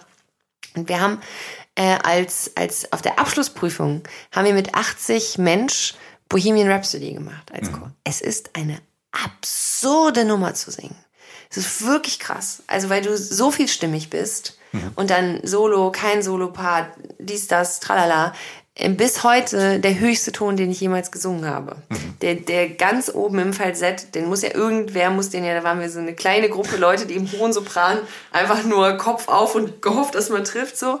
Ähm, absurd, aber wenn man das singt mit so vielen Leuten, das hat eine Kraft, das ist Wahnsinn. Ja. Also das, das und Camina Burana, die zwei krassesten Songs, die ich jemals gesungen habe im Chor. Das ist schon so. Äh, ja, nee, Queen ist schon auch einfach nochmal, ist nochmal eine andere Nummer. Aber also dein Musikgeschmack, der ist auf jeden Fall sehr, sehr breit gefächert. Also du, du liebst halt auch Bowie und Prince und oh. Chansons und ich, oh ja. ich nehme an die klassischen französischen im Zweifel. Ja, wobei auch, äh, auch, auch die, die deutschen Ladies, die dann irgendwann kamen und so Chanson-esque, ne? Ja. Also Marlene und äh, Heidi, äh, Heidi sage ich schon, Quatsch, ähm, äh, Hilde, Heidi, Hilde, ja, Marlene ja, und Heidi. Ja. Nee. Ähm, nee, ach, da gibt's schon. Ich mag diese, ich mag diese, diese, diese Frauenfiguren. Ich mag mhm. dieses Frauenbild, weil es so sehr, sehr stark und sehr emanzipiert ist. Und mhm. das für eine Zeit, in der es es ja eigentlich nicht gab. Ja. Ähm, und auch, und da geht's eben nicht um schön singen, sondern geht's um Geschichten erzählen. Und ja. das hat alles sehr viel Seele und sehr viel Herz. Und äh, das ist so das, was mir manchmal, ich kann gute Popmusik wirklich sehr schätzen, aber das, was mir manchmal so ein bisschen abgeht, bei viel Musik von heute, dass ich denke, das sind unfassbar geile Sängerinnen. Jesus, also wirklich Wahnsinn. Ariana Grande und wie die nicht, die klingen ja alle. Es ist ja absurd. Da möchte meiner einer ja einfach nie wieder den Mund aufmachen. Mhm. Ähm, aber die Stimmen, die mich so kriegen, sind, sind die, die, die, da transportiert sich irgendwie was anderes. Auch tolle Sängerinnen. Ich finde zum Beispiel Miley Cyrus. Mhm die so eine knarzige, ja. auch eine krasse Sängerin, ja. so eine knarzige, manchmal so ein bisschen ungemütliche Stimme hat. Aber da passiert was mit mir, wenn die singt, je nach Song. Ja, diese, diese, diese kleinen Unebenheiten, so, mhm. die dem Ganzen dann eben auch eine mhm. Seele verleihen ja. und einen Charakter. Ja, und eben auch, äh, und dann ist halt vielleicht auch mal ein Viertelton ähm, irgendwie ein bisschen flat oder so. Ja. Aber das ist scheißegal. Ich habe noch nie auf einem Konzert gestanden und irgendjemanden gesehen, der sagte, ah, Nee, war ganz geil, aber bei der einen Nummer, sorry, nee, das war off-key, das, nee, ich bin raus. Wobei du dann wiederum natürlich bei Celine Dion die absolute Perfektion hättest. Ne? Absolut, absolut. Ja, ja. Das hat mich ja auch, also wie gesagt, das, das war auch, äh, das war auch so mit, das macht heute ja. nichts mehr mit mir. Ne? Mhm, also mhm. ich kann das total anerkennen. Ich habe auch zum Beispiel nie, konnte immer großen Respekt haben vor Mariah Carey. Mhm. Habe ich aber auch nie irgendwie gekriegt. Ähm, und je, und ich glaube, je länger ich auch diese Musical Geschichte gemacht habe, in der alles immer so sehr auf Uniformität aus ist, desto mehr habe ich für mich selber irgendwie zu schätzen gelernt, dass mich eigentlich das kriegt, was, und ich meine, Freddie Mercury, Alter, das singt auch am Rande der Perfektion, aber, ähm, ja, ja. aber da ist es so eine, da ist es irgendwie so eine menschliche Zerbrechlichkeit, die man hört. Mhm. Und ähm, ja, ich finde das, also das, das kriegt mich, deswegen kriegt mich kriegt mich ähm, viel dieser Popmusik gerade nicht. Ja. Die ist mir zu sauber. Obwohl das tolle Songs, Songwritings sind, ne? Also. Und du potenziell auch Popmusik magst. Voll. Du, magst Klassik, du magst Singer-SongwriterInnen. Mhm. Ähm, und alles aus den 80ern, sagst du. Und wa was die, was die 80er angeht, könnte ich ja jetzt etwas gemein nachhaken und fragen so, hey, äh, so, so, du magst die 80er, so, ja, also hast du, also alles magst du Playlist Bands, der 80er. magst du Bands wie die Dead Kennedys und Bad Brains und Minor Threat und Black Flag und Misfits und Husker Du und Wipers und so. So. Aber ich würde jetzt behaupten, das ist gar nicht zwangsläufig das, was du mit den 80ern verbinden Nee, nee, würdest. ich und meine tatsächlich diese, diese klassische, Ja, ja. das, was man denkt, wenn man sagt, die besten Rock-Pop-Songs der Ja, 80er Jahre. ja. Wobei die Dead Kennedys kenne ich auch, aber dann konnte ich nie so. Ja, du wirst wahrscheinlich einige von den Sachen kennen, die ich da gerade aufgezählt habe. Aber nee, das meinte ich tatsächlich nicht. Nee, nee, es geht tatsächlich wirklich so um diese, um die, das, woran jeder denkt, wenn du im Radio hörst, die besten Hits der 80er, dann. Ja, weißt ja, du, was ja, kommt. Aber es gibt tolle Musik in den 80ern und ich finde, es ist nach wie vor, äh, nach wie vor, ähm, genauso wie diese ganze Boyband, äh, Britney Spears, äh, Christina Aguilera Front und so, auf Partys, Mhm. Entschuldigung, aber Hit Me Baby One More Time funktioniert jedes Mal. Ähm, kommt vielleicht auch mal ein kleines bisschen auf den Zustand an, aber funktioniert jedes Mal. Und, ähm, und in den 80er Jahren, es gab großartige Musik in den 80ern. Wahnsinn. Also äh, vor allen Dingen auch ein, erstmals wieder ein relativ, relativ äh, stark frauenrepräsentierendes Jahrzehnt im Gegensatz zu vielen anderen, die danach und auch davor äh, kommen und kommen sollten. Ähm, aber doch, ja, der ähm, meist heutzutage meist gedownloadetste Rock-Pop-Song Ja. der 80er Jahre, haben wir mal rausgefunden in einer Sendung, in der ich war, ist Ich- Don't Stop Believing von Journey. Ja, das, Ja, das, Gu- äh, das erscheint jetzt, sinnvoll. jetzt, jetzt erscheint mir das Platz sinnvoll. zwei, äh, Toto. Africa. Ja, Ja. ja. gro- großartig, finde ich ja, großartiger Mhm. Song. Ähm, wo die wenigsten Leute den Text können und sagen, ah, es ist ja for me. Ich liebe den Part. Wenn man irgendwo steht und alle murmeln irgendwas vor sich hin und dann so, ah, uh, irgendwas, ich bin dabei.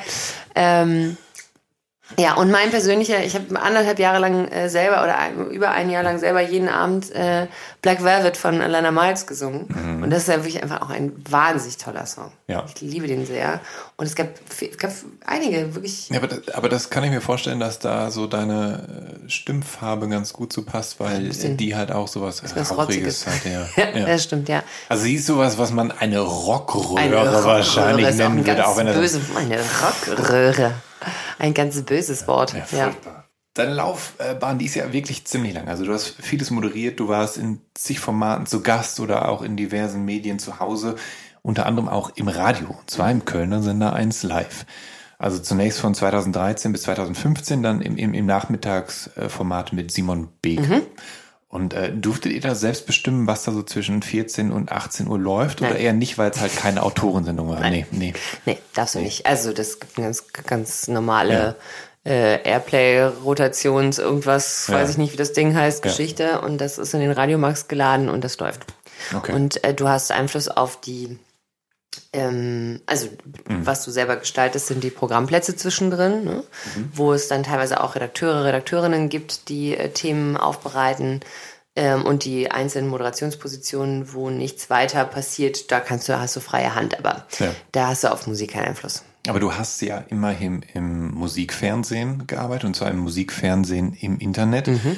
Äh, für einen Augenblick ein ganz tolles Start-up-Modell, wenn man so will, nämlich Tape TV. Mhm. Oh, das war super, ja. ähm, Von 2012 bis 2014 hast du die Sendung Music Mix gemacht und äh, damit warst du dann aber auch tatsächlich rechtzeitig raus, bevor diese gut gemeinte Plattform dann ja 2016 Insolvenz anmelden Ja, musste. schade.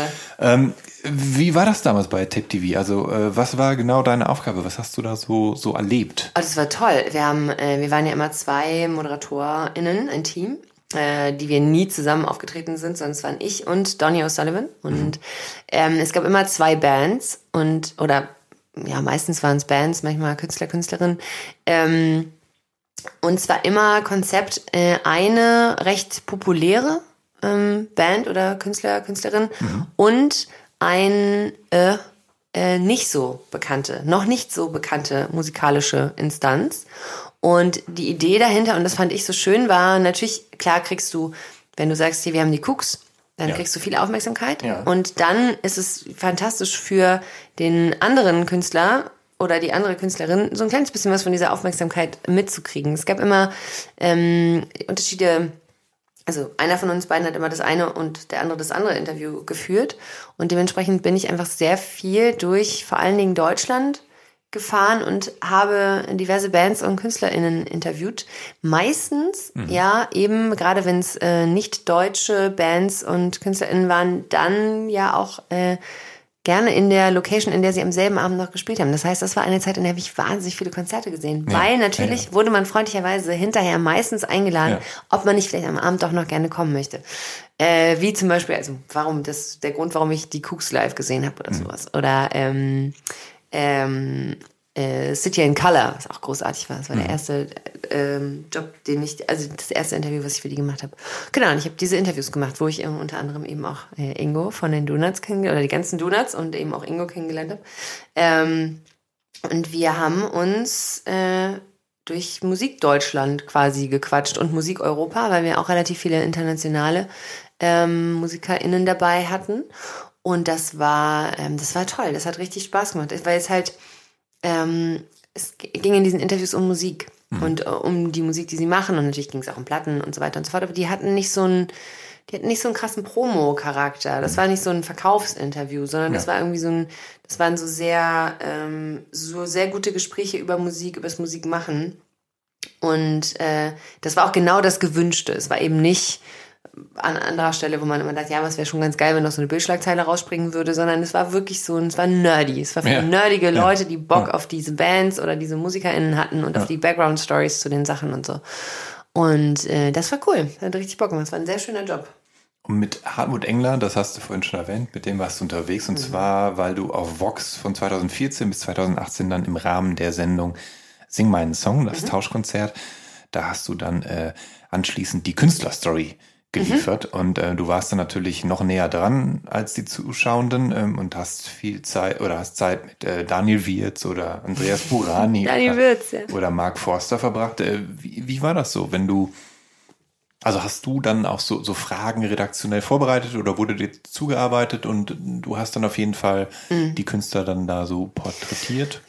Ja, das, nö, das war schon, äh, also dadurch, dass es ja auch ähm, eben kein dann journalistisches Interviewformat war, mhm. sondern ein Porträt, ging es natürlich, ähm, ging es da auch vor allen Dingen natürlich auch ob der, der Länge der Sendezeit und weil es sehr biografisch war. Mhm. Also es ging, wir haben ja versucht, viele Bilder zu sammeln und so ein bisschen die Geschichte der KünstlerInnen nachzubauen an diesen Fotowänden und so, ähm, ist das natürlich alles in erstens enger Absprache mit Management und so passiert, weil wenn man in die Vergangenheit von einem Menschen eintaucht, dann gibt es einfach private Dinge und ja. da muss man einfach klar sein, wenn man nicht investigativ, sondern quasi porträtierend mhm. ähm, berichten möchte, dann bringt es niemandem was, wenn ich irgendwas rauskrame, was scheiße ist. Also ja. da, und wo man sich irgendwie unwohl fühlt.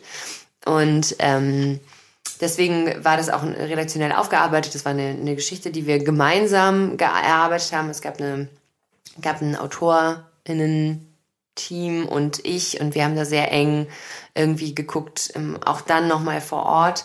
Also weil das Interview selber, das ist dann natürlich hängt sich das, hangelt sich das an bestimmten Stationen und Fragen und Dingen, die man vorher überlegt hat, entlang. Und nichtsdestotrotz ist es ja immer, wenn wir in einem Gespräch sind und du hast dir vorher was überlegt und trotzdem hörst du mir zu, dann mhm. wird es wahrscheinlich passieren, dass aufgrund der Dinge, die ich sage, du ein bisschen anders sprichst, weil du mir zugehört hast ja. und darauf reagierst und darauf irgendwie eingehst und dann findet man den Weg zurück zu den Fragen, die man hatte und so war es ja da auch. Also da ging es ja eben auch darum, dass das Schöne ist, dass egal was du vorbereitest, die schönsten Momente sind die, die passieren können, weil man sich wirklich äh, zuhört. Und ich weiß nicht, also schreckliche Interviews sind ja immer die, wo du das Gefühl hast, ja. jemand arbeitet seine Fragen ab ja. und dann hast du zwar alles beantwortet, aber es entsteht kein Gespräch und da konnten so schöne Gespräche entstehen. Hast du, wenn du darüber nachdenkst, kommt dir was in den Sinn, was so ganz ein ganz tolles Erlebnis war mit einem der Künstler, mit dem Wolfgang Niedecken ja. ähm, war also sowieso. Ich meine, wir sind wir sind kommen beide aus, aus Köln ja. und ähm, und das ist einfach sowieso ein, ein, ein wahnsinnig toller, herzlicher, mhm. warmer Mensch und natürlich auch ein, mit einer irren Lebensgeschichte. Ne? Ja. Ich meine, der äh, hatte Bowies Handynummer. So, der sagt dann heute Abend spielt noch ein Kumpel von mir in Düsseldorf und der Kumpel ist halt einfach mal Bob Dylan. Ne? Also das ist die Liga, in der Ja. Wolfgang Niedecken unterwegs muss man Ja. sich auch immer mal kurz überlegen. Und ähm, der hatte äh, hatte erzählt ähm, so auch ohne, dass ich das unangenehm fand, weil mir manchmal auch so private Geschichten dann unangenehm sind, wenn ich die höre, weil ich dann selber so ein bisschen denke, "Oh, das passt hier nicht hin, aber das war überhaupt nicht der Fall, weil er erzählte von seinem Schlaganfall und wie Ja. er aufgewacht ist, ähm, nach seinem Schlaganfall nicht mehr sprechen konnte.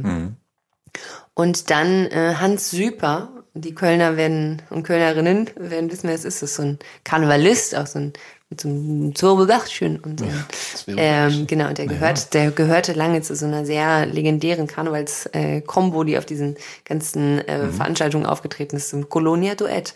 Und äh, Hans Süper äh, hat ihn angerufen und ähm, hat mit ihm auf Kölsch geredet. Ja. und äh, Kölsch konnte er sprechen. Und das war so ein das war so eine ganz das war eine ganz kurze Anekdote. Da ging es eigentlich auch so um Bezug zur Mundart und Ja. warum man irgendwie da dass man so ein irgendwas im Herzen da einfach verknüpft ist.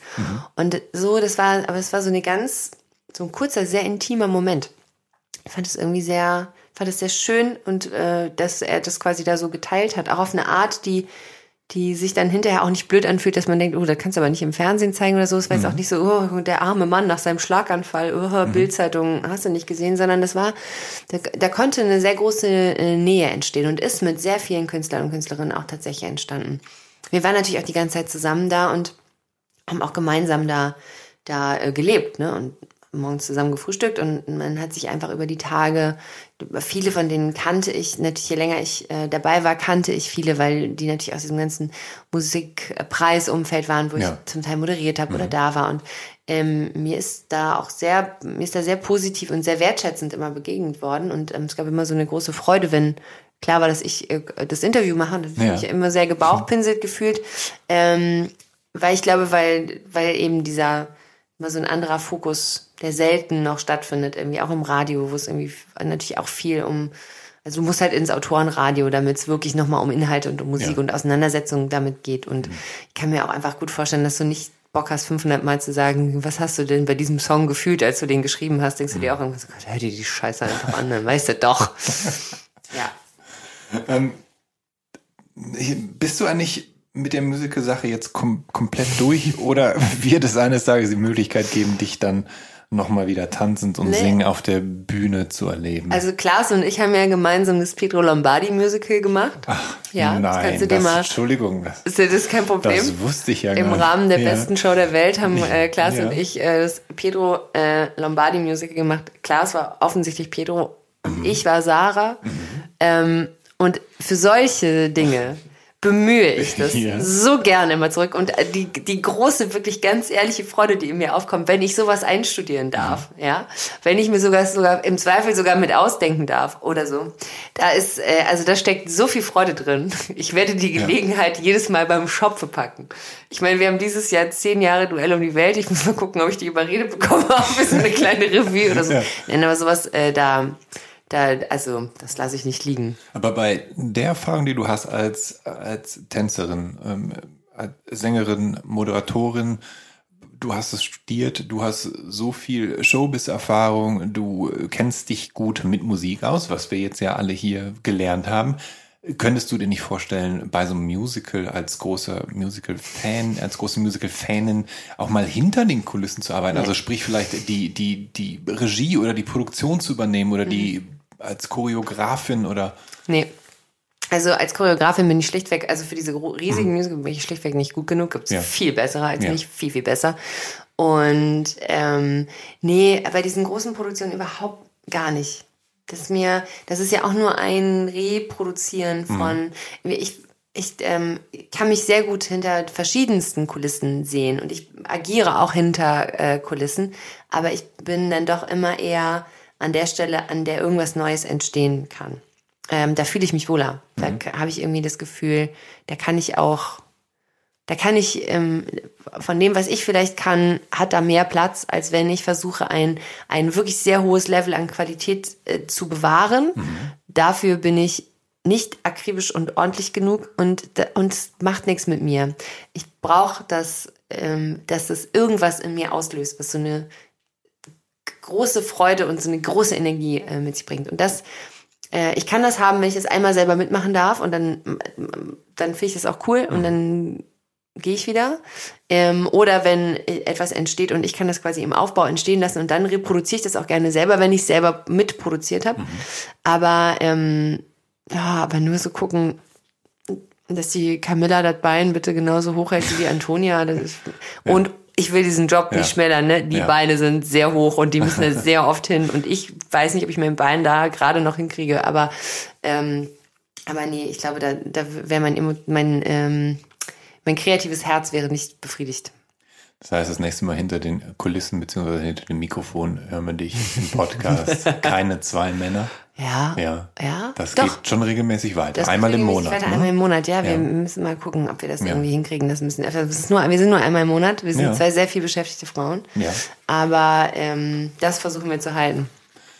Liebe Janine, ich danke dir vielmals äh, hey. für deine Einblicke in den Soundtrack deines Lebens. vielen Dank, dass ich äh, hier sein durfte. Ja, vielen Dank fürs äh, Durchstehen. Du, das Zeit verging wie im Flug. und ähm, liebe Zuhörerinnen, ähm, ich hoffe, dass wir uns dann nächste, in der nächsten Episode wieder hören und zusammenkommen. Bis dahin, bleibt gesund, euer Jan Schwarzkamp.